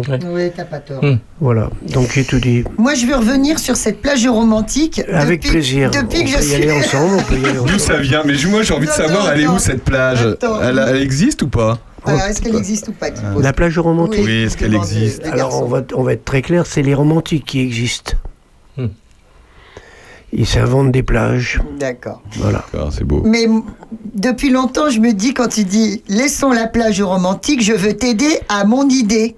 C'est quoi ton idée? Moi, je pense que c'est une idée. euh, Eh bien, j'étais venu ce soir justement exprès pour te faire voir. Et puis je vois qu'il y a beaucoup de monde, donc Tu vois, j'ai toujours une on idée. prendra un euh, autre rendez-vous et surtout un autre chemin parce Ouais, que. Puis je te trouve culotté quand même parce que, dis donc, Oui. la, la plage romantique, tu l'écris, en- tu l'écris à quelle époque? Que- Quelle année? 66, je crois. Ouais, 66, dis donc. 66, il n'y avait pas la contraception. Alors t'exagères, je trouve que tu, tu proposes un drôle de deal à ton amoureuse dans la chanson. Mais il y avait la circoncision. Non, mais ça n'a rien à voir. Ah pardon, bah, je, je trouve que ça se rapproche. En attendant, raconte-nous l'histoire de cette chanson qui est, qui est extraordinaire parce qu'elle a eu une carrière plus que longue. Elle a, dans les années, euh, elle a été numéro un à plusieurs reprises cette chanson. Bah, cette chanson euh, que j'aime pas particulièrement, je le dis parce que je pense être quelqu'un de, de franc, euh, Je la déteste pas, loin de là, loin de là. Mais c'est pas la- c'est pas la chanson que je préfère, celle que je préfère, vous la connaissez pas, parce que il, il les passe plus, les radios passent plus nos, nos nouvelles chansons et on, d'ailleurs on les enregistre même plus. Et il y a un moment donné, on va même plus les écrire, ça sera comme ça, ça sera clair. Alors la plage romantique a fait le tour du monde, mais surtout Kilimanjaro quand même. Et pourquoi Alors la question, je me la pose en même temps que toi, en même temps que tout le monde. Il doit y avoir un, petit côté magique dans cette chanson. Et Brel, que j'ai eu la chance de rencontrer, adorait cette chanson. Et quand on me l'a dit, je ne l'ai pas cru. Et jusqu'au jour où je lui ai demandé, parce que je l'ai rencontré, et il m'a pris en première partie d'un cabaret qui s'appelait le Carnal, sur les Champs-Élysées. Il rendait, en fait, il, rendait la monnaie de la pièce que lui avait donnée Jean Méjean, directeur de la Villa d'Est, etc. Et il avait dit, je te fais ça gratuitement pendant huit jours pour lancer ta boîte, mais je choisis le programme. Et il avait pris Colette Renard en, Amérique, en vedette américaine, qui était fa- fabuleuse. Et il m'avait pris moi avec trois chansons. Et je lui dis, mais qu'est-ce que je chante, Jacques? Il me dit, tu chantes trois fois la plage C'est fou ça. Mais alors, euh, quand je te disais, elle a eu une sacrée carrière, c'est, il y a eu un moment donné, alors dis-moi, euh, c'était dans les années 80, 90 ou 2000, il y a eu des, des Remember. Oui. Et cette chanson est arrivée numéro un devant toutes les autres. Oui, tout à fait. oui. Ah, tu vois, heureusement que je te rappelle ta carrière quand même. Tout à fait. Mais alors moi, j'ai tendance un petit peu à, à- à répondre la chose suivante. Quelquefois, les journalistes euh, te posent des questions un peu étranges. Par exemple, vous avez fait un énorme tube avec telle chanson. Moi, j'ai tendance à répondre non. Euh, on me dit comment non, mais tout le monde la connaît, tout le monde la chante. Je dis non, c'est pas moi qui ai fait un gros tube, c'est vous. Ouais, c'est le public. Parce que vous avez pris mon disque, vous l'avez passé quatre fois par jour. Il se trouve que cette chanson a plu. Et il pleuvra. Je continue. Et en fait, on n'y est pas vraiment pour grand-chose. On a fait une chanson. Moi, j'ai fait des chansons en cinq minutes. Enfin, j'exagère, un quart d'heure, on va dire. Qui, qui ont marché fort. Comme Mamina, par exemple, pour Mamina. Dalida, euh, et que j'ai chanté moi-même. Et j'en ai fait où j'ai mis 60 ans à la faire. Elle n'est toujours pas finie. Et on n'y arrivera pas. Alors néanmoins, tu as quand même fait, euh, tu, as fait de nouvelles chansons. Est-ce qu'à un moment donné, d'ailleurs, parenthèse de ta, de, de ta vie, tu as arrêté complètement d'écrire en disant j'en ai marre? Ben, tu, tu as exactement résumé les choses, mais il y a un mot que tu as dit qui, qui ne colle pas avec la, la réponse. Oui, à un moment donné, on m'a arrêté complètement. D'accord. C'est pas pareil. D'accord. Alors, tu as repris. Tu as repris, tu as fait des nouvelles chansons pendant le Covid, là encore. Oui. tu en as fait et tu m'as dit j'en ai fait une ou deux drôles pour une fois. Oui. Ben, C'est-à-dire, pendant le Covid, je voulais écrire Je suis malade, on m'a dit c'est fait. Donc, euh, j'ai- laissé tomber. J'ai, oui, j'ai écrit une chanson qui me plaît particulièrement, que je vais chanter d'ailleurs samedi. D'abord parce qu'elle me plaît, et je sais qu'elle plaît aux gens, je l'ai chantée déjà deux, trois fois en concert. Il s'appelle. euh, Et hop, comment? Ça s'appelle Et hop, c'est parti. Et hop, c'est parti.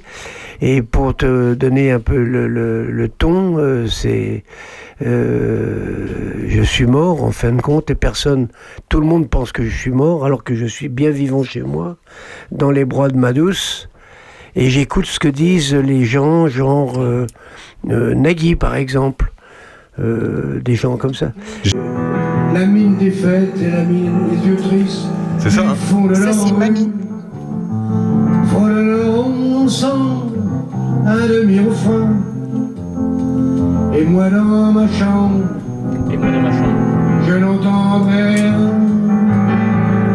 Du côté de la flaque, on se réveillera, on remplira les Mais où est-ce que vous avez chopé ça C'est incroyable. Vous avez vu un peu Alors, bon, effectivement, donc je dis, euh, je parle des gens du métier un peu, mais pas, pas méchamment, parce que je suis pas quelqu'un de méchant.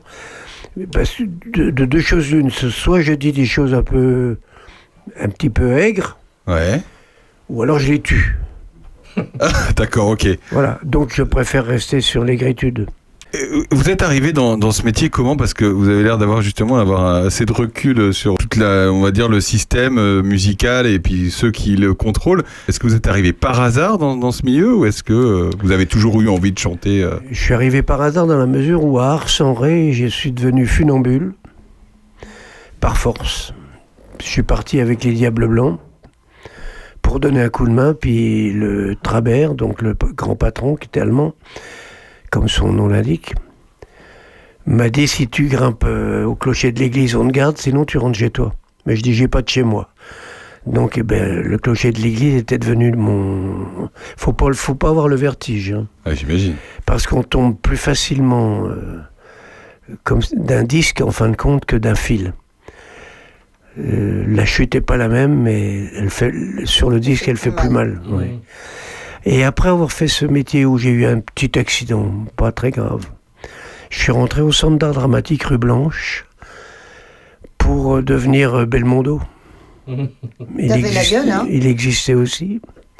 J'ai dit, bon, alors qu'est-ce que je vais faire? Alors là, j'avais euh, un, un comédien que peu de gens connaissent, mais qui était un type formidable, il s'appelait Pierre Clémenti. Et Pierre Clémenti euh, me dit, mais tu fais des jolies petites mélodies avec ta guitare. Tu devrais aller voir les maisons de disques. C'est l'époque où on faisait des auditions. On disait bonjour, euh, je vais vous faire écouter ce que je chante. Alors, la plupart du temps, c'était dehors Avant même de. Ah ouais, non, mais je chante. Alors moi, Trois qui- notes dehors, dehors. Comme, comme je chante pas dehors, je me partais. Jusqu'au jour où Jean Albertini et Lucien Maurice m'ont écouté. Et comme quoi ça tient un peu de choses, Jean Albertini, qui était Lucien auteur, Maurice. avait écrit les chansons, les tubes avec Christophe. Et il me dit, t'as des lunettes de soleil, super. Je dis, ah bon? J'ai dû- J'avais dû les voler, je pense. Et je lui dis, bah tiens, prends-les, je te les donne. Et il m'a tendu un papier, il m'a dit, ben en échange, je te fais un contrat. Et la première chanson qu'on a écrite ensemble, c'était La plage romantique. D'accord. Bon, Lucien Maurice rappelle qui c'est aussi. Alors Lucien Maurice était d- également le mari de Dalida, directeur général d'Europe numéro 1, Il faisait la pluie et le beau temps. hein. qui, a fond- qui a faisait, la- il faisait plutôt le beau temps. Oui, il faisait le beau temps. Et il, euh, il est devenu le PDG de, des disques AZ, qui était la maison de disques euh, qui appartenait à Europe 1.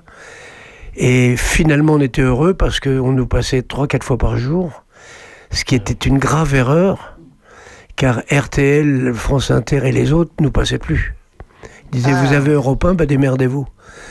Et quand Europe 1 a commencé à chuter un petit peu, est devenu Europe 3, ou une Europe 4, Europe 5, Europe 6. C'est encore un peu le cas maintenant, hein, je veux pas être méchant, mais. Eh ben, on a un peu trinqué avec, quoi. Est-ce que vous étiez préparé à cette vie d'artiste, Pascal? Ben, on se prépare pas à une vie d'artiste, on la vit, on la subit, on la concrétise peut-être même. On, s'admire soi-même, on se critique soi-même. Je pense que c'est une vie très difficile à vivre, sauf quand on joue vraiment. Je veux dire, euh, quand on fait un spectacle. Quand on... Moi, je sais que quand je monte sur scène, ma propre femme, qui a foutu le camp d'ailleurs, ma propre femme euh, me reconnaissait pas. Elle, elle m'aimait beaucoup, elle m'aime toujours de toute façon. Elle m'aimait beaucoup sur scène et elle aimait mes chansons, elle les aime. Mais elle me disait, t'es un autre homme. Sur scène? Oui. Sur scène, ouais. Et moi, je pense que c'était le vrai. Ah, d'accord, ouais. Pour- pourquoi à un moment donné, tu as voulu Toi, t'as jamais essayé, t'as eu tort. de quoi T'as de voir si, quel homme c'était. de me, faire, aim- de me faire aimer à ton idée, tu veux dire Bien entendu. Alors, vas-y, pose ta question. Moi, je me suis toujours demandé, avec euh, la force et la personnalité de tes chansons, pourquoi à un moment donné, tu as voulu chanter Beko, que tu interprètes excellemment bien en l'occurrence? Pourquoi j'ai voulu chanter Beko? Parce que je me suis aperçu un jour, et c'est toujours le cas, que Beko avait écrit quelques, quelques chefs-d'œuvre, Quelques chefs-d'œuvre, c'est clair. Beaucoup de très belles chansons, mais n'était pas aimé des, euh, du public, du- des gens. Les gens n'aimaient pas Beko, ne l'aiment toujours pas. Ils aiment ses chansons, mais ils n'aiment pas le bonhomme. Et je l'ai ressenti quand j'ai fait le Casino de Paris et un hommage à Gilbert. On a fait un carton. C'était, c'était magnifique. Tout le monde avait un parapluie à poids et dans la salle et tout. C'était vraiment magnifique. Et les gens, croyant me faire plaisir, alors que finalement, euh, ça me flatte, mais ça me fait pas plaisir, c'est pas la même chose, me disaient, vous, interprétez les chansons de Gilbert mieux que lui. Mais je sais ce qu'ils veulent dire. Ils forçaient la dose, beaucoup, souvent. Mais il faut quand même voir ce qu'il écrivait. Et depuis que je joue du piano correctement, j'ai laissé tomber un peu la guitare. Dommage parce que j'aurais bien piqué, hein, notre copain là. Elle est hein. belle, la- Jo qui est avec nous dans ce studio. Et Monsieur Jo. je me suis aperçu que Gilbert, est- on a tous une, euh, une ligne harmonique qui n'est pas toujours la même, mais presque. On retombe toujours dans- sur les mêmes chemins, sauf pour venir vous voir. hein. Vous l'avez, vous chanté, Beko, on a, on a une chanson, euh, c'est en septembre. Oui. Voilà. On va écouter un moment.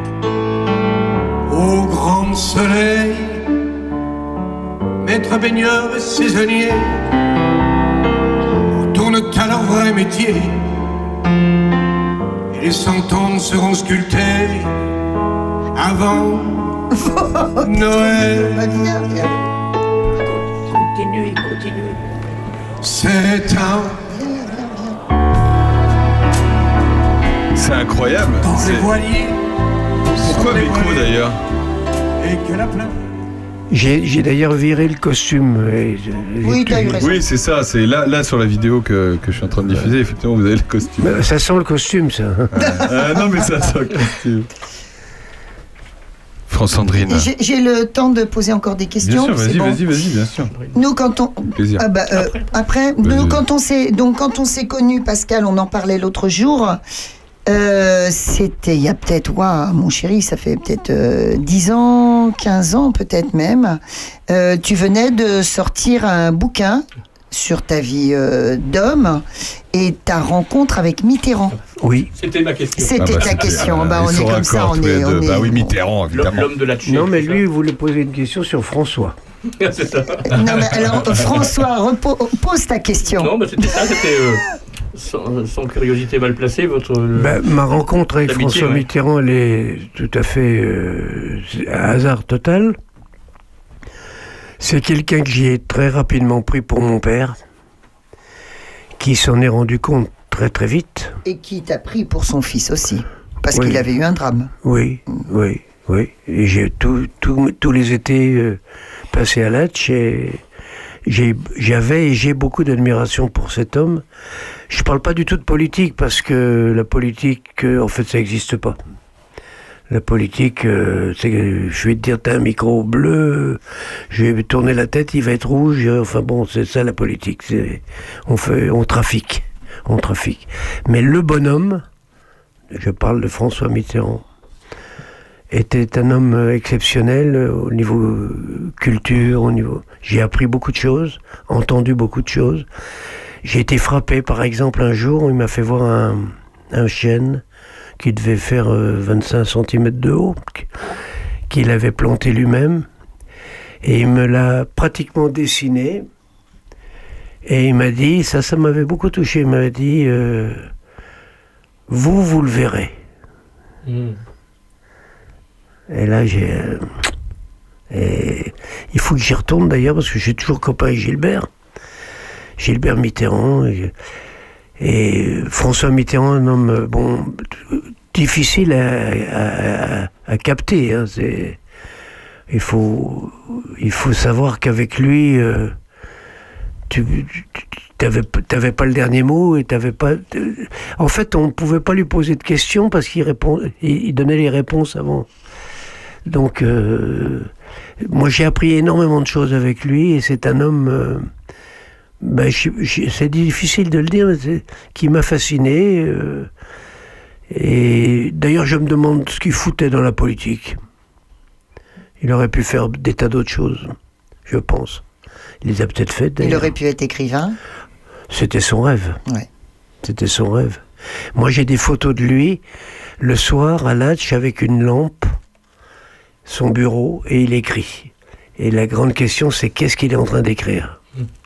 Alors, ce qu'il faut bien dire, c'est que c'était c'était très, très privilégié quand même de, de, de dormir, de vivre euh, avec les Mitterrand à Latch. Oui, il y avait, il y avait deux solutions. C'était où tu vivais à Latch comme moi et tu y allais quand tu voulais. C'est ce, que, c'est ce qui s'est passé pendant plus de 20 ans.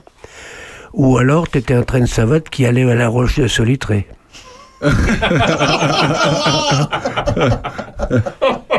ben oui, écoute.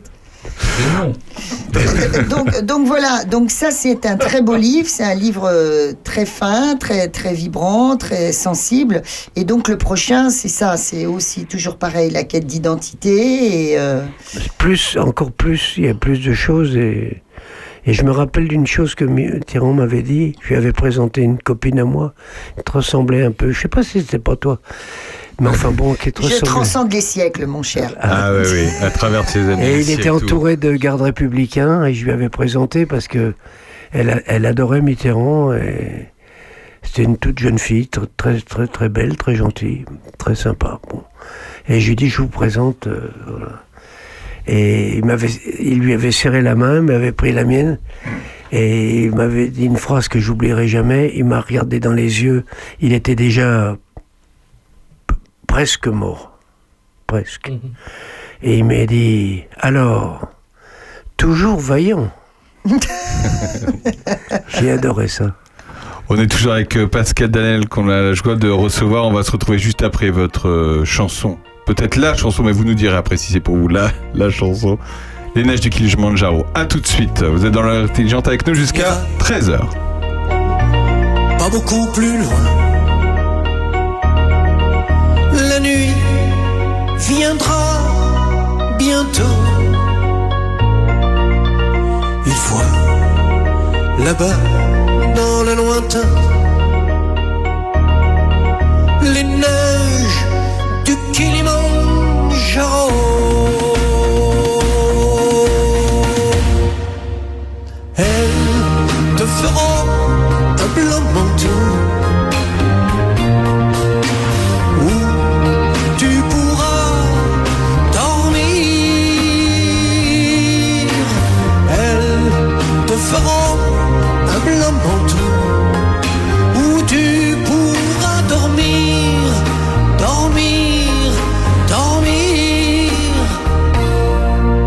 son délire. Il lui revient la fille qu'il aimait. Il s'en allait, main dans la main. Il la revoit quand elle riait.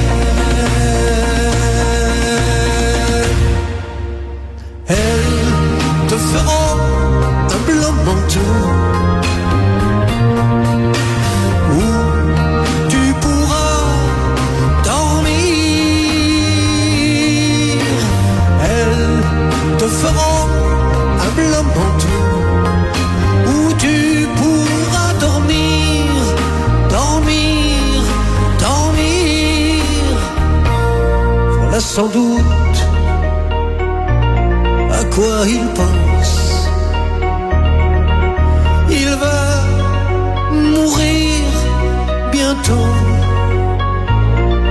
Elles n'ont jamais, jamais été si blanches.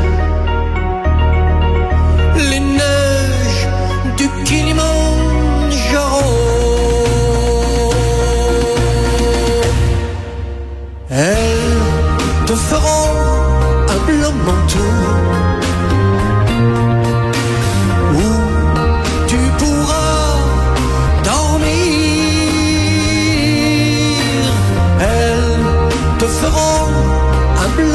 où tu pourras dormir.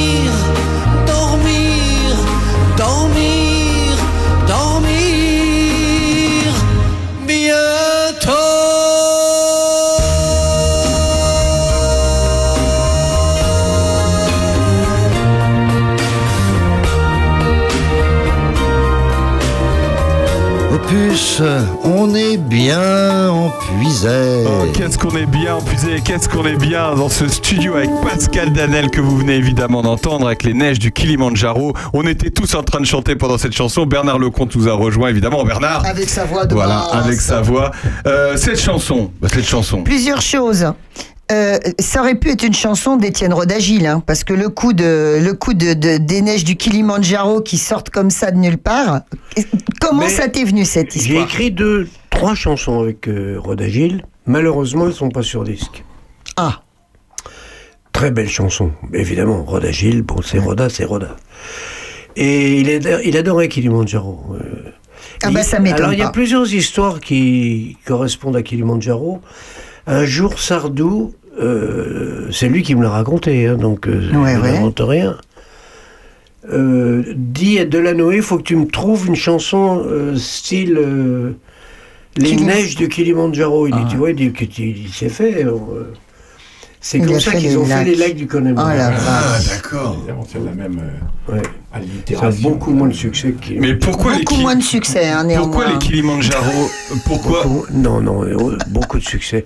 Alors, qu'est-ce que tu voulais savoir Non, mais pourquoi le Kilimandjaro Pourquoi Pourquoi le oui, Pourquoi le Ah, Kilimandjaro Alors, c'est oh, bah, c'est très simple. J'ai vu le premier film avec Grégory Peck. Oh, c'est beau ça. Avec Grégory Peck. Oui, c'était magnifique.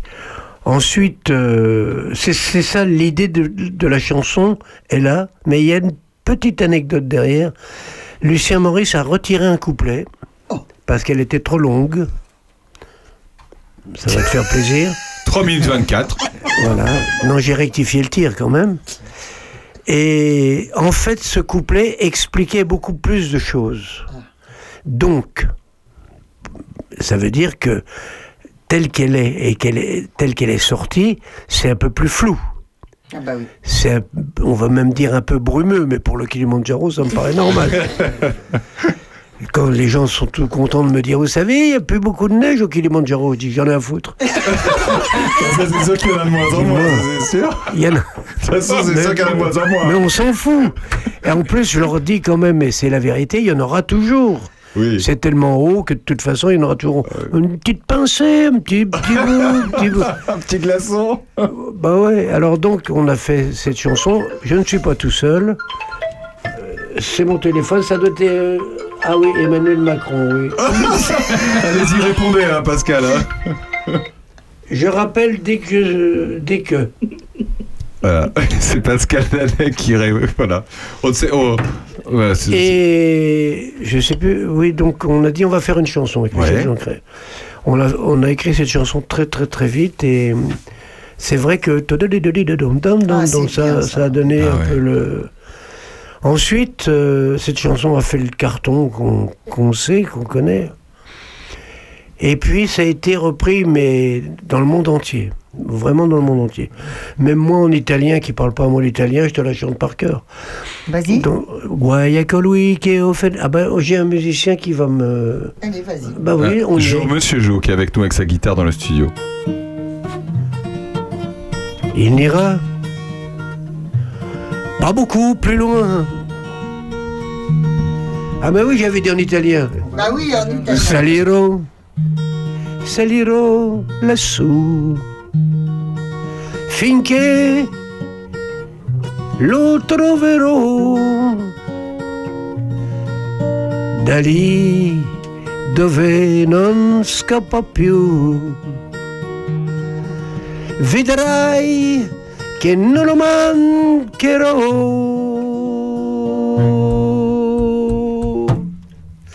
Guai a colui che offenderà, etc., etc. Bravo, bravo, bravo. Et, et ce silence, on en, par- on en parlait de ce silence. Ah, juste hein, le, le petit silence, Sandrine. Ah oui, le petit Il est silence. incroyable. Ah, c'est un des rares silences qui paye. Écoute, alors ça paye. Ça paye aussi en plaisir parce que tu as dû être ému quand tu as su que euh, Robert euh, Guédiguian, euh, le réalisateur, euh, donc, oui, avait créé ce film euh, Les Neiges du Kilimandjaro Alors, il y a quelques années. En fait, euh, Robert a fait un film qui s'appelait Les pauvres gens, Victor Hugo. Et il, il adore cette chanson. Pourquoi est-ce qu'il il est arrivé à changer le titre? Il y a deux raisons. D'abord, il adore cette chanson, bon, et je suis flatté. Et sa maman lui a demandé un jour de l'emmener à l'Olympia, parce que je passais à l'Olympia, pour écouter Kilimanjaro, tellement elle aimait cette chanson. Ça m'a énormément touché. La maman de Robert. Et donc euh, Robert a fait le film. Il, ça- il est passé un paquet de fois déjà hein, en, télé. film. Film En- social, en hein. télé. Et quand je l'ai rencontré, il a présenté son film sur scène euh, au Gaumont. Et il a dit Vous ne verrez pas le Kilimanjaro dans mon film, mais vous, vous entendrez la belle chanson de Pascal Danel. Ça m'a touché beaucoup. Il ne savait pas que j'étais dans la salle. Il ne savait pas du tout. J'avais été invité par la production, mais lui ne. Et à la fin, donc on a beaucoup ri. J'ai fait la connaissance de Jean-Pierre euh, Daroussin. Daroussin, qui est un type superbe, super, super. J'ai encore vu un film avec eux, la, La Villa, là, il y a deux, trois jours à la télé, euh, époustouflant. Et Robert me dit alors comment tu as trouvé mon film? Ben je lui dis ton film, euh, je lui dis t'es gentil, mais il- ton film il a quand même mon titre. Il s'est marré, quoi, évidemment. Je lui dis non, je lui dis j'ai trouvé ton film exceptionnel et très beau, magnifique. L'histoire, bon, c'est.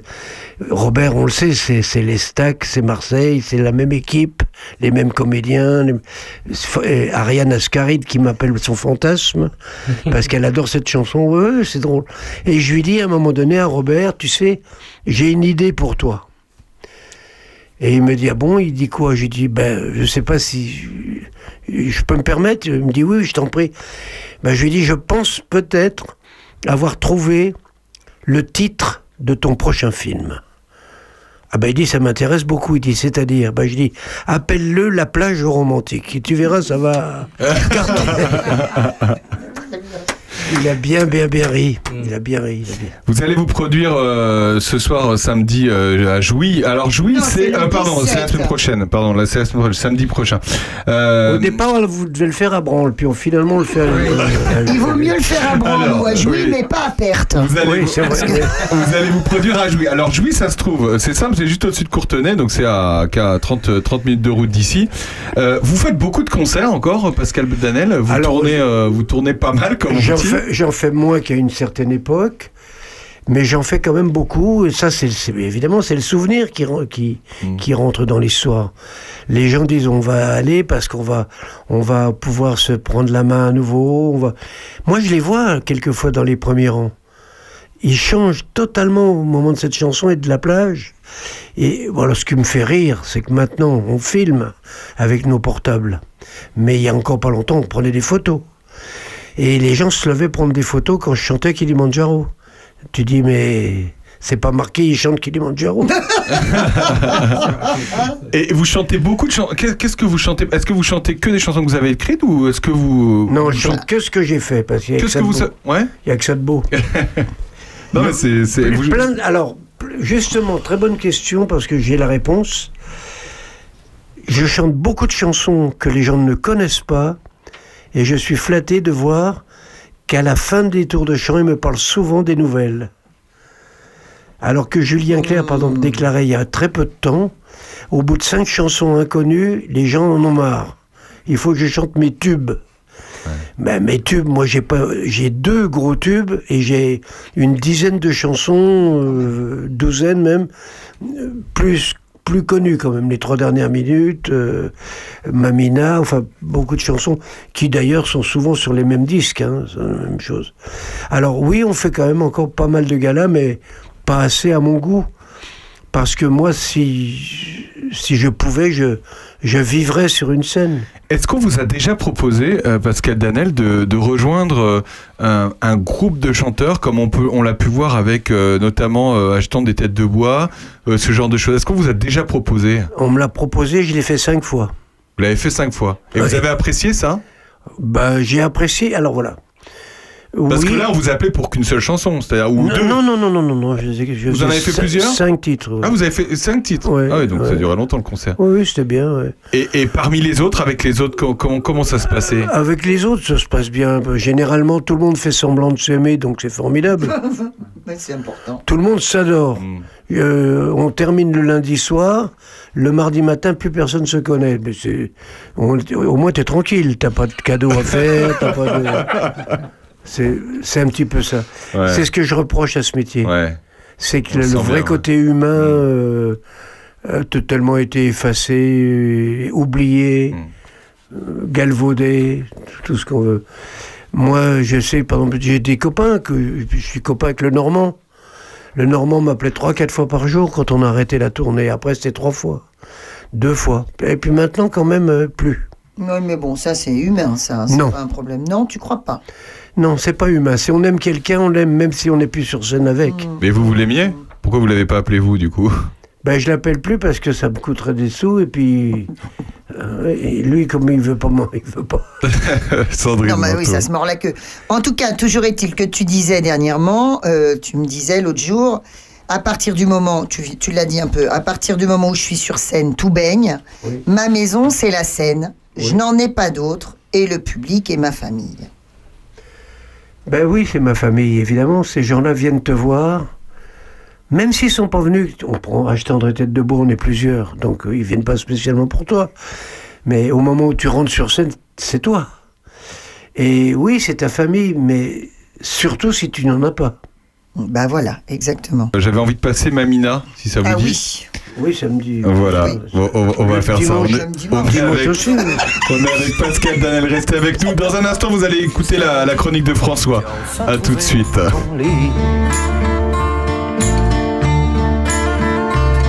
Mamina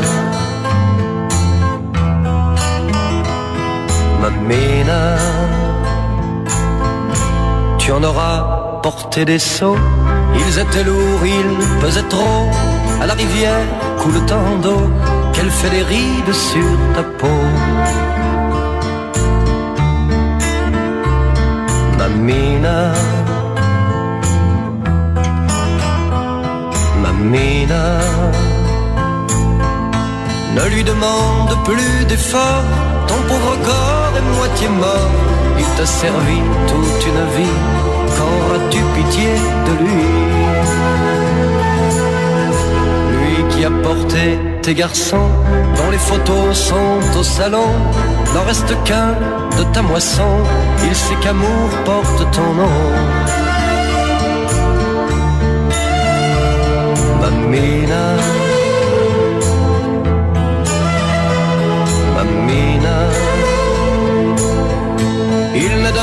Que dans ta main Qui donne temps et ne prend rien.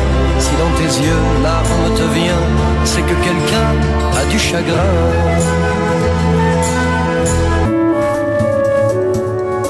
Opus, la radio au cœur de nos villages. Vous êtes toujours avec nous dans L'heure intelligente. On est avec euh, Pascal Danel qui se produira la semaine prochaine en concert à Jouy, hein, Sandrine?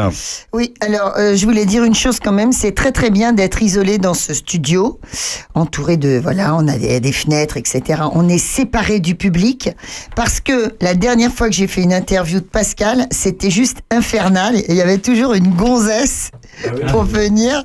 Alors il y avait des vieilles, il y avait des jeunes, il y avait des grosses, il y avait des gros nibards, il y avait tout. Et à chaque fois, les filles, elles arrivent là et ah, mais mais vous êtes vous êtes pa- pa- pa- pa- pa- Pascal Danel. Est-ce que je peux prendre une photo? Alors elle dit mais oui mémé, allez viens, prends une photo avec moi et tout. Allez hop et photo et machin et on retourne à la- et on retourne à l'interview mais- et rebelote, ça recommence. Oui, c'est vrai, mais c'est agréable. Ah oui, bah oui, t'es gentil, hein, a- toujours gentil. Pas plus de 1000. on va, on va entendre, euh, on va entendre François faire sa petite chronique. Juste euh, des petites infos locales quand même, euh, comme d'habitude, euh, juste pour vous dire que ce soir, euh, à la salle des fêtes de Charny aura lieu un loto, le loto des commerçants. Euh, voilà, c'est C'est la vie culturelle de Charny. Eh ben non, mais il faut, et on, on- dans cette émission, on raconte tout ce qui se passe sur le territoire. C'est le cas. Donc ouverture des portes à 18h30. C'est ce soir à la salle des fêtes de Charny. Oubliez pas que ce soir également à 20h à Chevillon, euh, il y a le Testament du Père Leleu, une superbe pièce de théâtre. Euh, on les a reçus la semaine dernière dans l'heure intelligente. Ils se produiront également demain dimanche à 18h. Voilà. Euh, Qu'est-ce qui Qu'est-ce qu'il y a d'autre? Toute la journée jusqu'à 17h, le forum des associations, quand même. Comme dans beaucoup de villes en ce moment. voilà, ça se passe sur le Paty de Charny. À Charny, voilà, vous allez y retrouver toutes les associations aujourd'hui. Sachez que la nouvelle saison des Major Trice a commencé. Euh, pour tout renseignement, 06 28 30 euh, 62 euh, 24. François. C'est pas mon genre. François, de quoi tu voulais nous parler cette semaine? Aujourd'hui, chers auditeurs, je vais vous parler de la promeneuse aux rêveries solidaires. Ces derniers temps, Sandrine Rousseau, économiste universitaire, écrivait des femmes politiques françaises, défrait la chronique par des positions militantes radicales. Elle est la grande prêtresse, entre autres, du terme androcène, théorie selon laquelle la virilité, l'homme porteur phallique donc, serait responsable de la crise écologique que nous traversons. Encore, dans un court essai écrit à six mains, Sandrine Rousseau, Adélaïde Bon et Sandrine Roudot affirment aujourd'hui que le terme anthropocène, de mise aujourd'hui pour qualifier l'ère, E accent grave, RE, ambiante, n'est pas légitime pour expliquer tous les mots qui accablent aujourd'hui notre société. L'Anthropocène, c'est affirmer que notre espèce tout entière exerce une influence significative sur l'écosystème au point d'entraîner, par exemple, le dérèglement climatique. L'Androcène est un terme qui pointe quant à lui davantage du doigt le rôle de l'homme et de la virilité. Ce mot n'est pas de Sandrine Rousseau, il a été formé par les chercheuses Myriam Banafou et Julie Gorecki dans la préface de l'ouvrage Le féminisme ou la mort, 1974, de Françoise Daubonne, pionnière de l'écoféminisme. Mais, je cite, tous les indicateurs le démontrent, que la victime soit un homme, une femme, un enfant, dans l'écrasante majorité des cas, l'auteur de ces violences reste un homme. Et le plus souvent, un homme qui adhère aux stéréotypes de genre traditionnel, affirme l'ouvrage. C'est donc bel et bien la virilité qui produit ces morts et ces mortes, et c'est donc bien elle qu'il faut questionner. On ne parle pas de combattre, on parle de questionner. Dans leur démonstration, les trois auteurs associent ainsi la virilité à certaines pratiques sociales. Une étude a également révélé que la virilité était étroitement associée avec le fait de manger de la viande, ce qui va d'ailleurs de pair avec le fait que les hommes sont moins concernés et agissent moins que les femmes par les questions écologiques, écrivent aussi les trois écologistes. Cette théorie est confirmée dans les faits par de nombreuses et sérieuses études scientifiques. Cette théorie, la députée écologiste l'a reprise le samedi 27 août 2022 lors des universités d'été de sa formation politique à Grenoble dans l'Isère. Il faut changer aussi de mentalité pour que manger une entrecôte cuite sur un barbecue ne soit plus un symbole de virilité, a-t-elle ainsi affirmé. Et là, taillot sur la bête à tofu, bourre-pif sur l'écolo à lunettes, haro sur la pestiférée au bubon vert, renversement des tables du temple masculin, montée au créneau de braguettes à outragées, haro sur l'ayatollah écoféministe ménopausé, dixit l'élégant et charmant chroniqueur Guillaume Bigot, dont l'anagramme parfaite est, entre nous, Guillaume Mégabit, ça ne s'invente pas. Une bonne partie de la jante masculine et l'inénarrable Nadine Morano, anagramme parfaite Domina Aron, montent au créneau et dénoncent sa stupidité, sa crétinerie, son délire et l'influence néfaste de sa ménopause supposée sur sa pensée donc. Baudelaire et sa froide majesté de la femme stérile, aux yeux polis faits de minéraux charmants, où tout n'est corps, acier, lumière et diamant, Baudelaire donc appréciera. Alors, de quoi Sandrine Rousseau est-elle le nom? Sa position radicale, certes, vaut-elle toutes ses bases critiques? Alors je ne suis ni sociologue, ni philosophe, ni ethnologue, ni quoi que ce soit d'ailleurs qui me permettrait d'avoir un avis définitivement arrêté sur la question. Je puis cependant me référer à quelques lectures éclairantes sur le sujet ici chroniqué. Ainsi, Pierre Bourdieu, qui écrivit dans le chapitre 3 de la distinction en 1979, Une philosophie pratique du corps masculin s'affirme en particulier devant les nourritures. Il appartient aux hommes de boire plus, de manger plus, et des nourritures plus fortes à leur image. La viande, nourriture nourrissante par excellence, forte et donnant de la force, de la vigueur, du sang, de la santé, est le plat des hommes, qui en prennent deux fois, tandis que les femmes s'en servent une petite part. On peut citer également Joseph Delteil, écrivain et poète français trop ignoré à mes yeux, qui a écrit en 1964 La cuisine paléolithique aux éditions Robert Morel. L'ouvrage a d'ailleurs reçu le Grand Prix international de littérature gastronomique en 1965. L'on peut y lire J'ai deux pays, le ventre et l'esprit. Il me faut la soupe à l'oignon et Villon, Cézanne et le lièvre, le gigot et Hugo. Je mange le bœuf et je mange Dieu. Au fronton de sa maison des Corbières, dont il ne subsiste aujourd'hui que quelques rares moignons de mur, le poète avait encore fait graver Vivre de peu.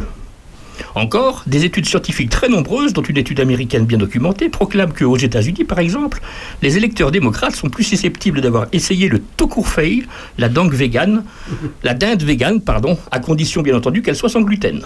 En revanche, l'idée de manger ce genre de produit sans viande, même légèrement fumé, n'effleure pas un électeur républicain qu'il assimile à être obligé de regarder tous les documentaires de Michel Moore, le François Ruffin américain.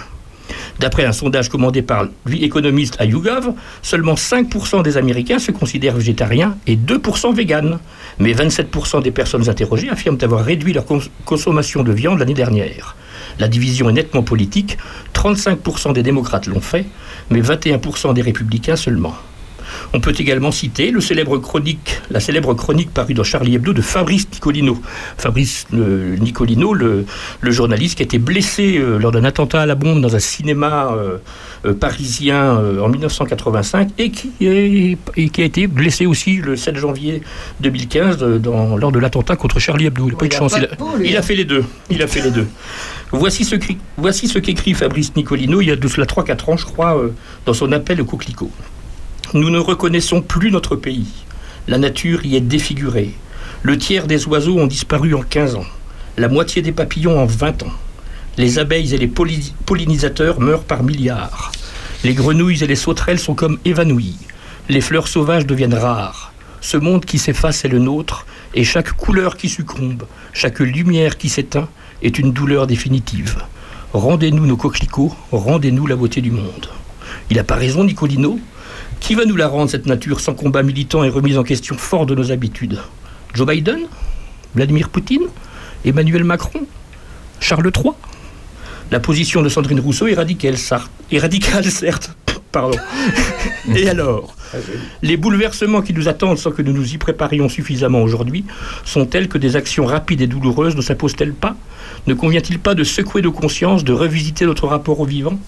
Sandrine Rousseau mène certes un combat contre la mort annoncée de la nature telle que nous la connaissons. Elle le mène peut-être un peu pour elle, mais moi je pense avant tout et surtout pour nous. Pas besoin donc d'en faire un plat si je puis dire. Et j'assume totalement de la remercier, Sandrine Rousseau, à titre très personnel encore une fois, de me questionner en tant qu'homme sur mon empreinte écologique et la construction sociale de ma masculinité. Je la remercie donc, et je vous remercie. Merci François. François. Laissons la plage romantique. On a fait un bon débat la, l'année der- la semaine dernière sur, sur Sandrine Rousseau. Euh, ça vous a fait réagir d'ailleurs. L'actualité vous fait réagir d'une manière générale, Pascal euh, Danel? Pardon? Est-ce que vous la regardez l'actualité? Est-ce que vous la La télé? Ouais, non, bah d'une manière générale, est-ce que l'actualité vous fait réagir? Est-ce que cette phrase de Sandrine Rousseau, allez, euh, il y a quelques Oui. jours, vous a fait réagir? Oui, oui, oui. Je je suis pas un acharné de, des infos, de la télé, etc., etc., etc. Mais bon, j'ai noté plusieurs choses dans ce qui a été dit, merveilleusement bien dit d'ailleurs. Vous mangez de la viande, vous, Bien- Pascal bien écrit. Danel Ben, quand on mange, si on m'invite, oui. Non mais c'est un sujet qui, qui, qui vous, qui, qui vous touche en général. Mais Euh, Est-ce oui, que vous voyez, euh, bien comme sûr. dit François, la planète euh, Mais il n'y a que les idiots qui sont pas touchés par ce genre de choses. Bien sûr, bien sûr. Et j'ai apprécié la façon dont ça a été développé, écrit, dit, parce qu'il faut le dire, ça aussi, il faut, il faut pas bégayer trop souvent non plus. Et c'est quelque chose que je connais bien, ça, euh, savoir. euh. Et puis, euh, il y a des- une tonalité dans, selon les phrases, selon les couplets. Parce que je prends ça aussi comme une chanson. Il y a une musique derrière. Sans viande. Tu vois, tu chantes. tu, es, tu es un franc chanteur, François. Euh, Sandrine Manteau. Manteau, nous, on a Sandrine. Il y a Sandrine Rousseau, mais nous, on a Sandrine Manteau. Ouais, bah, Bah, même combat, hein, même combat. hein. Tu comprends mieux Monsieur Jo est avec nous. Alors, Monsieur Jo est avec nous. Donc, euh, du coup, on a fait. euh, vous savez qu'on est des goquetiers euh, du maquis de Vareille, près de Sens. Et puis, bien, on a fait une, une petite goguette, justement, en, en hommage, ou je sais pas, pour soutenir notre Sandrine Rousseau dans son combat. 2, 3, 4. Dès qu'elle se rivale, dès qu'elle se rivale. Oh et oh et La qu'on la chicane, la qu'on la chicane. Oh et oh et On prétend qu'elle plane, on prétend qu'elle plane. Oh et oh et On attend qu'elle canne, on attend qu'elle canne. Oh et oh et Scandale à l'Assemblée, oh et oh Elle pense, elle pense et ose s'exprimer. Elle ne peut pas s'empêcher, oh et oh et La ramener, ramener, ramener cette députée. Ouais, sale député, va. La fin de l'été, ils ont la cervelle qui fume. Serve-la, foie et abat. Ils ont plus de plaisir quand le barbecue s'allume. Pied de cochon, saucisson. Aujourd'hui, on fait plus qui nous plaît, nous plaît. Devinez ce que je mange, vous saurez qui je suis. Grillade Ricard avec Joe et Gérard, Gérard. Aujourd'hui, c'est plus permis. Aujourd'hui, c'est plus permis. Et dis donc, dis donc, je me disais que c'est quand même dommage pour la partie de Grillade Ricard avec Jojo et Gérard. C'est dommage parce que j'avais trouvé une super belle promo. Une caisse euh, de 20 kilos de saucisses, bon, provenant euh, de je ne sais où, mais à 1 euro de kilo. ah bah, euh, bon, bah, ça sent un peu l'eau de Javel, mais franchement, à part ça, ça vaut le coup de se, de se- de se péter la panse. Hein. C'est l'occasion rêvée de changer de régime alimentaire. Fini la couane, vive les couilles d'âne. Ah oui, oui. Non, non, parce qu'il faut que je vous dise quand même, les amis, que les couilles d'âne, justement, eh ben, cher Bernard, ce ne sont pas des couilles. Les couilles d'âne, ce sont des œufs en meurette. Et ça, je vais vous dire que l'œuf en meurette, quand tu essaies de le mettre sur le barbecue, tintin. Ils ont Pour l'insulter, pas moyen de la faire taire. Elle les hallucine. La Sandrine. Elle les agace, les fondus de la bidoche, bidoche. Non mais pourquoi tu dis les fondus de la bidoche Parce que la fondue bourguignonne. Ah, la fondue bourguignonne V'là un truc pas sexy La fondue bourguignonne Guignonne Je sais Elle est plus. tracassée, elle est fou en rogne, en rogne. Quel culot, Madame Rousseau Quel culot, Madame Rousseau. Scandale dans la société, oh et oh et Elle balance, balance nos quatre vérités Sur nos façons consommer, oh et oh et Et nous invite vite, vite, vite, vite à tout changer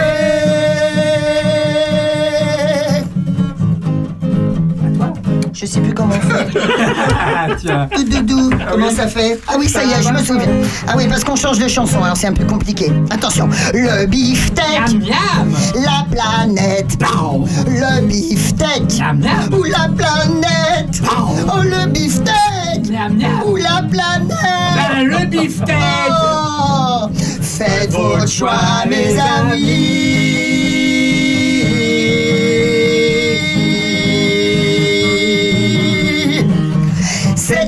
C'est une cause inconscients qui n'est pas entendue malgré tous les arguments. Effet de serre, Effet de serre. réchauffement, Réchauffement. tout le monde y perd. Petit ou enfant, on est dans le même bateau, nous dit Sandrine Rousseau. Les cadors, les oiseaux, les bobos, les machos, on est dans le même bateau, nous dit Sandrine Rousseau. Si tu veux qu'il se fasse moins chaud, laisse tomber la chipot. Ah non, non, mais attends, il faut quand même qu'on précise parce que ça peut être mal vu. Quand on dit laisse tomber la chipot, tu sais, parce que quand t'es dans, quand t'es un gros macho devant le barbecue, si tu dis laisse tomber la chipot, c'est la chipot lata, hein, parce que sinon il va le prendre mal, le mec. Tu vois, il va se sentir attaqué dans sa virilité. le gigot, il faut laisser tomber aussi. Ah bah le gigot, le gigot ça dépend évidemment. Si ton gigot vient du petit producteur du coin, vas-y, éclate-toi. Pas tous les jours mais éclate-toi. Et la saucisse de morteau, Non, franchement, le droit. La saucisse de morteau, ça vaut pas grand chose sur le barbecue. Et la côtelette d'agneau. Ah bah la côtelette d'agneau c'est pareil, il faut que ce soit un bon petit agneau poyodin. Et la, la tête de veau, moi j'y tiens moi, ma tête de Bon veau. t'inquiète pas, ta tête de veau elle est bien vissée sur tes épaules. Oh, oh, oh, oh, oh. Vive Sandrine Rousseau Bravo Oui. Magnifique. On se retrouve dans un instant. On va, on va, va, va le passer, la compagnie créole. On va la passer. On est toujours avec Pascal Lanel, encore 10 petites minutes d'émission. Bernard, c'est à toi. T'es prêt? Il va falloir enchaîner avec Elisabeth. A tout de suite. Bonjour, bonjour, je viens vous inviter. Laissez tout tomber, on va embarquer pour un pays qui va vous enchanter, vous embéguiner. Laissez-vous tenter, c'est une île perdue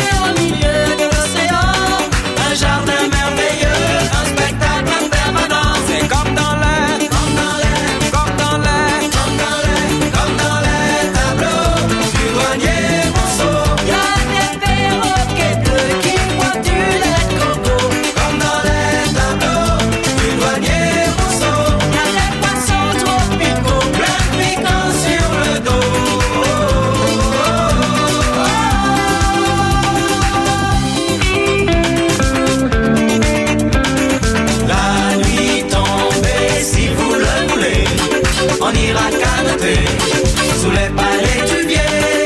Aucun danger, on peut s'y baigner. Là-bas, les crocodiles sont bien intentionnés. Au clair de la lune, dans la forêt endormie, des ombres félines se dessinent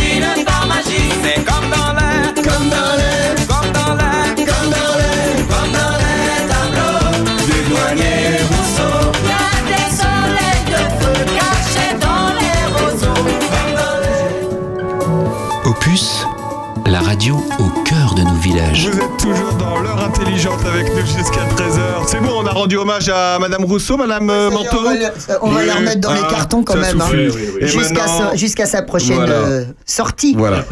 Allez, rendons un hommage maintenant à bah, la reine Elisabeth, euh, Bernard, peut-être. Hein? Bah, Bah oui. Que euh, le quart d'heure de l'accord d'hommage. Ah oui, c'est normal, c'est normal. Nous sommes, nous sommes samedi matin, ça fait maintenant deux jours que tous les médias, du matin au soir et à chaque minute, rendent hommage à Élisabeth II. J'ai évidemment rien contre personnellement qu'on rende hommage à une vieille dame comme ça qui, en effet, quand on fait le bilan du XXe siècle et même du XXIe, c'est quand même une des femmes les plus sympathiques qu'on aura rencontrées dans ce bas monde. Et puis, euh, elle a ce petit côté euh, euh, mamie, très sympa.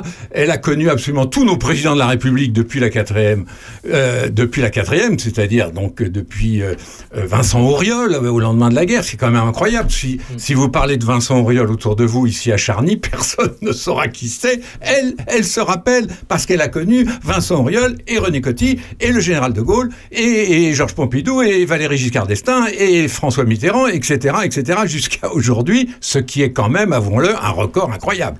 Incroyable. Mais enfin, la vieille dame avait 96 ans, donc c'était pas non plus une surprise qu'elle nous quitte. Mais alors, franchement, la folie médiatique qui a suivi l'annonce de son décès est quand même quelque chose d'absolument invraisemblable. Vous auriez pu le faire avant. Hein. Vous auriez pu le faire avant, c'est-à-dire à Pascal Danel Pascal Danel m'explique qu'on pouvait le faire avant. Oui, mais enfin, avant la mort, c'est toujours un peu difficile de. euh, voilà. Mais, de- mais de- Bernard, pourquoi tu trouves que tu es en train de dire, si je, entre les, si je lis entre les lignes, que c'est trop? Non, je dis pas que c'est trop, je constate. Moi, euh, Aurélien, euh, vous savez comment je fonctionne. Je constate et puis je rigole ou pas. Et puis le décès d'une vieille dame, c'est jamais franchement rigolo. Donc euh, il faut faire gaffe à, à- à ce qu'on fait. Mais ce que je constate, moi, c'est que à chaque fois que je zappais sur ma télé depuis deux jours, j'avais exactement les mêmes anecdotes racontées par des gens différents. bien sûr. Alors de Frédéric Mitterrand à Jack Lang, des uns, des autres, tous les journalistes qui ont été en poste à Londres ont- sont venus sur les plateaux des chaînes d'infos et on a eu vraiment un, un- un trop-plein absolument phénoménal. Alors moi je m'interroge, puis Aurélien, vous savez bien que j'ai mauvais esprit, je me dis mais qu'est-ce que c'est que ces républicains que nous sommes à la face du monde. S'il y a vraiment un pays républicain, c'est la France, la République française, la Révolution. Et ce pays républicain comme aucun autre est complètement fasciné par la dernière grande reine de notre époque. Et c'est là où je me dis, il faut quand même qu'on fasse un peu attention, parce que les Français s'imaginent toujours qu'ils sont tout seuls au monde. Or, quand ils regardent autour d'eux, ils voient que bah, les pays les plus euh, calmes, les plus ceux qui dialoguent le mieux, les plus démocratiques et probablement aussi les plus riches, bah, c'est des monarchies dont c'est l'Angleterre, euh, c'est la Belgique, c'est l'Espagne, euh, c'est le Danemark, c'est la Norvège, que des pays assez sympas où on vit très très bien, où on est très en avance sur le plan démocratique. Et alors nous, les républicains, qu'est-ce qu'on devient dans cette affaire? Eh ben, on adore la reine d'Angleterre, ce qui est Nîmes, quand même une, ouais. extraordinaire. Alors, on a la reine de Nîmes, on en a des reines. On en a, on en a euh, Pascal. Danel a raison. Euh, mais je constate, moi en tout cas, qu'on est, on est quand même des, des- des drôles de républicains. Alors, maintenant, il se pose deux questions. Euh, une sérieuse, c'est euh, on est quand même en train de changer complètement de monde du point de vue britannique. C'est-à-dire que euh, la reine faisait l'unanimité incontestablement. Là, son fils, il faut reconnaître, Charles III, puisque maintenant il est le roi Charles III, il faut reconnaître qu'il n'a pas la même popularité et que ça va être quand même assez compliqué pour Charles III euh, les- d'empêcher tous les pays qui Ouais. commencent à en avoir un petit peu marre de ce régime, le Commonwealth. Ouais, Il pas faut jamais oublier aujourd'hui, les, les Français l'ont un peu découvert là, mais la, reine d'Angleterre, elle est aussi reine du Canada, elle est aussi reine de l'Australie, elle est reine de toute une flopée de pays. Ça s'appelle le Commonwealth, donc c'est la plus grande union commerciale au monde. C'est pas rien, hein, le réseau Commonwealth. Sauf que parmi ces pays-là, il y en a plein qui se disent bon, c'est bien gentil tout ça, mais si on passait à la République, ça serait peut-être pas mal. Alors, il y a la Barbade, il y a des petits pays comme ça qui ont déjà sauté le pas. Il y en a, il y en a deux dont on sent bien, justement, les deux plus grands, c'est-à-dire le Canada et l'Australie. On sent bien que la vieille monarchie habituelle, ça commence à les gonfler un peu. Et c'est peut-être pas Charles III qui va réussir à les empêcher de partir. Parce que jusque-là, quand la reine allait sur place, elle était extrêmement bien accueillie. Mais il faut reconnaître que, bon, Charles III, euh, ça fait tellement longtemps qu'il attend, ça fait tellement longtemps qu'il sert à rien, ça fait tellement longtemps qu'il dit absolument rien. Rien, parce que c'est un, un garçon certainement tout à fait intéressant. Je sais, par exemple, faut pas rire avec ça, que c'est un vrai écolo. Ça, c'est Ah. clair. Oh merde Et depuis longtemps, mais vous savez, il y, y a- il y a des écolos depuis longtemps euh, aux États-Unis, en, en Angleterre. Mais il y en pourquoi a. il n'est pas populaire quand tu dis il n'est pas populaire? Alors, il y a deux raisons. La première, c'est parce qu'il est quand même pas fut-fut. Soyons mais- clairs. Mais ça veut dire quoi, pas être fut-fut Ben, parce que s'il était fut-fut, ça se saurait. Les, les personnalités au monde aujourd'hui, dans un monde de, de, de spectacles, de médias, de, de réseaux sociaux, etc. euh, vous, êtes, vous étiez à l'instant en train de célébrer Sandrine Rousseau. Bon, franchement, une personnalité qui, a- qui, qui, qui sort un petit peu de l'ordinaire, ça se sait. Lui, ça a été le prétendant pendant combien? 60 ans, 50 ans. Et, il a rien fait pendant ce temps-là qui nous permette de dire que c'est un type exceptionnel, à part quelques propos tout à fait fondés d'ailleurs sur l'écologie. Et je me dis, il y a cette personnalité qui est quand même un peu moyenne, et puis, pardon, mais tout le monde, tout le monde a en tête ce qu'il a fait subir à Diana. Il y a eu le phénomène Diana qui est venu complètement contrecarrer toute cette histoire de la monarchie britannique. Parce que rappelez-vous, Diana, la pauvre gosse, elle, épouse un prince, lequel a quand même une maîtresse qu'il ne lâche pas pendant son mariage et qui évidemment qui lui cache, c'est clair. Et, et la, enfin moi j'étais comme tout le monde, comme tous les Français, comme tous les observateurs. Franchement, j'étais malheureux pour Diana dans cette aventure épouvantable. Maintenant, on me dit que euh, la, reine, aujourd'hui, puisque euh, sa femme est devenue la reine, euh, elle est très sympathique, je ne la connais pas, j'ai jamais vu, et tant mieux, j'espère d'ailleurs que la nouvelle reine, consort, sera euh, sympathique et fera oublier ce drame de Diana. La reine qu'on rentre, peut-être. Charles III, euh, il ira jusqu'au bout lui aussi Ça marche comme ça chez eux? On est, on- Là, il est roi, il est roi jusqu'au bout. Hein Ah bah là, il est roi jusqu'au est Sauf s'il abdique. Non mais c'est ça. Dans cette famille, c'est déjà arrivé, hein Ah bon? Qu'on abdique. Bah oui, évidemment. Et Diana, si elle avait su que j'étais libre. Alors je pense qu'elle aurait complètement changé. Tout a rien à voir. Voilà. Et du coup, euh, du coup, on serait en train de célébrer euh, Charles III de façon à peu près normale, et il serait allé faire des voyages comme sa mère, par exemple en Afrique, et là, il se serait un peu lâché en chantant. Le prince consort. Elles te feront un blanc manteau où tu pourras dormir, dormir, dormir. Merci Bernard, merci. Bon, on a Rodin. Ça aussi, c'est. Ça aussi, ça C'est aussi. du bon boulot, ça. c'est bah bien sûr. Bah, on a les meilleurs ici, monsieur Pascal. C'est ce que je vois. Voilà. Plus ça va, plus je suis heureux d'avoir euh, traversé les champs. Bon, en tout cas. Tu n'es pas trop épuisé d'être venu en puiser. Pardon Tu n'es pas trop épuisé d'être venu en puiser. Parce qu'on a un puisé Ah ici, non, c'est pour ça ça. me, je suis. euh, D'abord, je passe une très bonne soirée qui va se prolonger, j'espère. Ah bah c'est pas fini. Hein. C'est pas fini. Bah, l'émission est terminée là. Il y a le générique. Vous avez plus le casque, mais il y a le générique qui, qui est en train de passer. Ça recommence. Euh, on vous retrouve en concert la semaine prochaine, Sandrine. Hein à Jouy. Oui, c'est ça. À Jouy, c'est le 17, un Ah oui. samedi. Je pense que c'est ouvert à tout le monde, c'est ça? C'est gratuit. c'est ouvert. Par contre, là-bas sur place, vous avez de la buvette, vous avez, euh, vous avez de quoi grignoter, etc.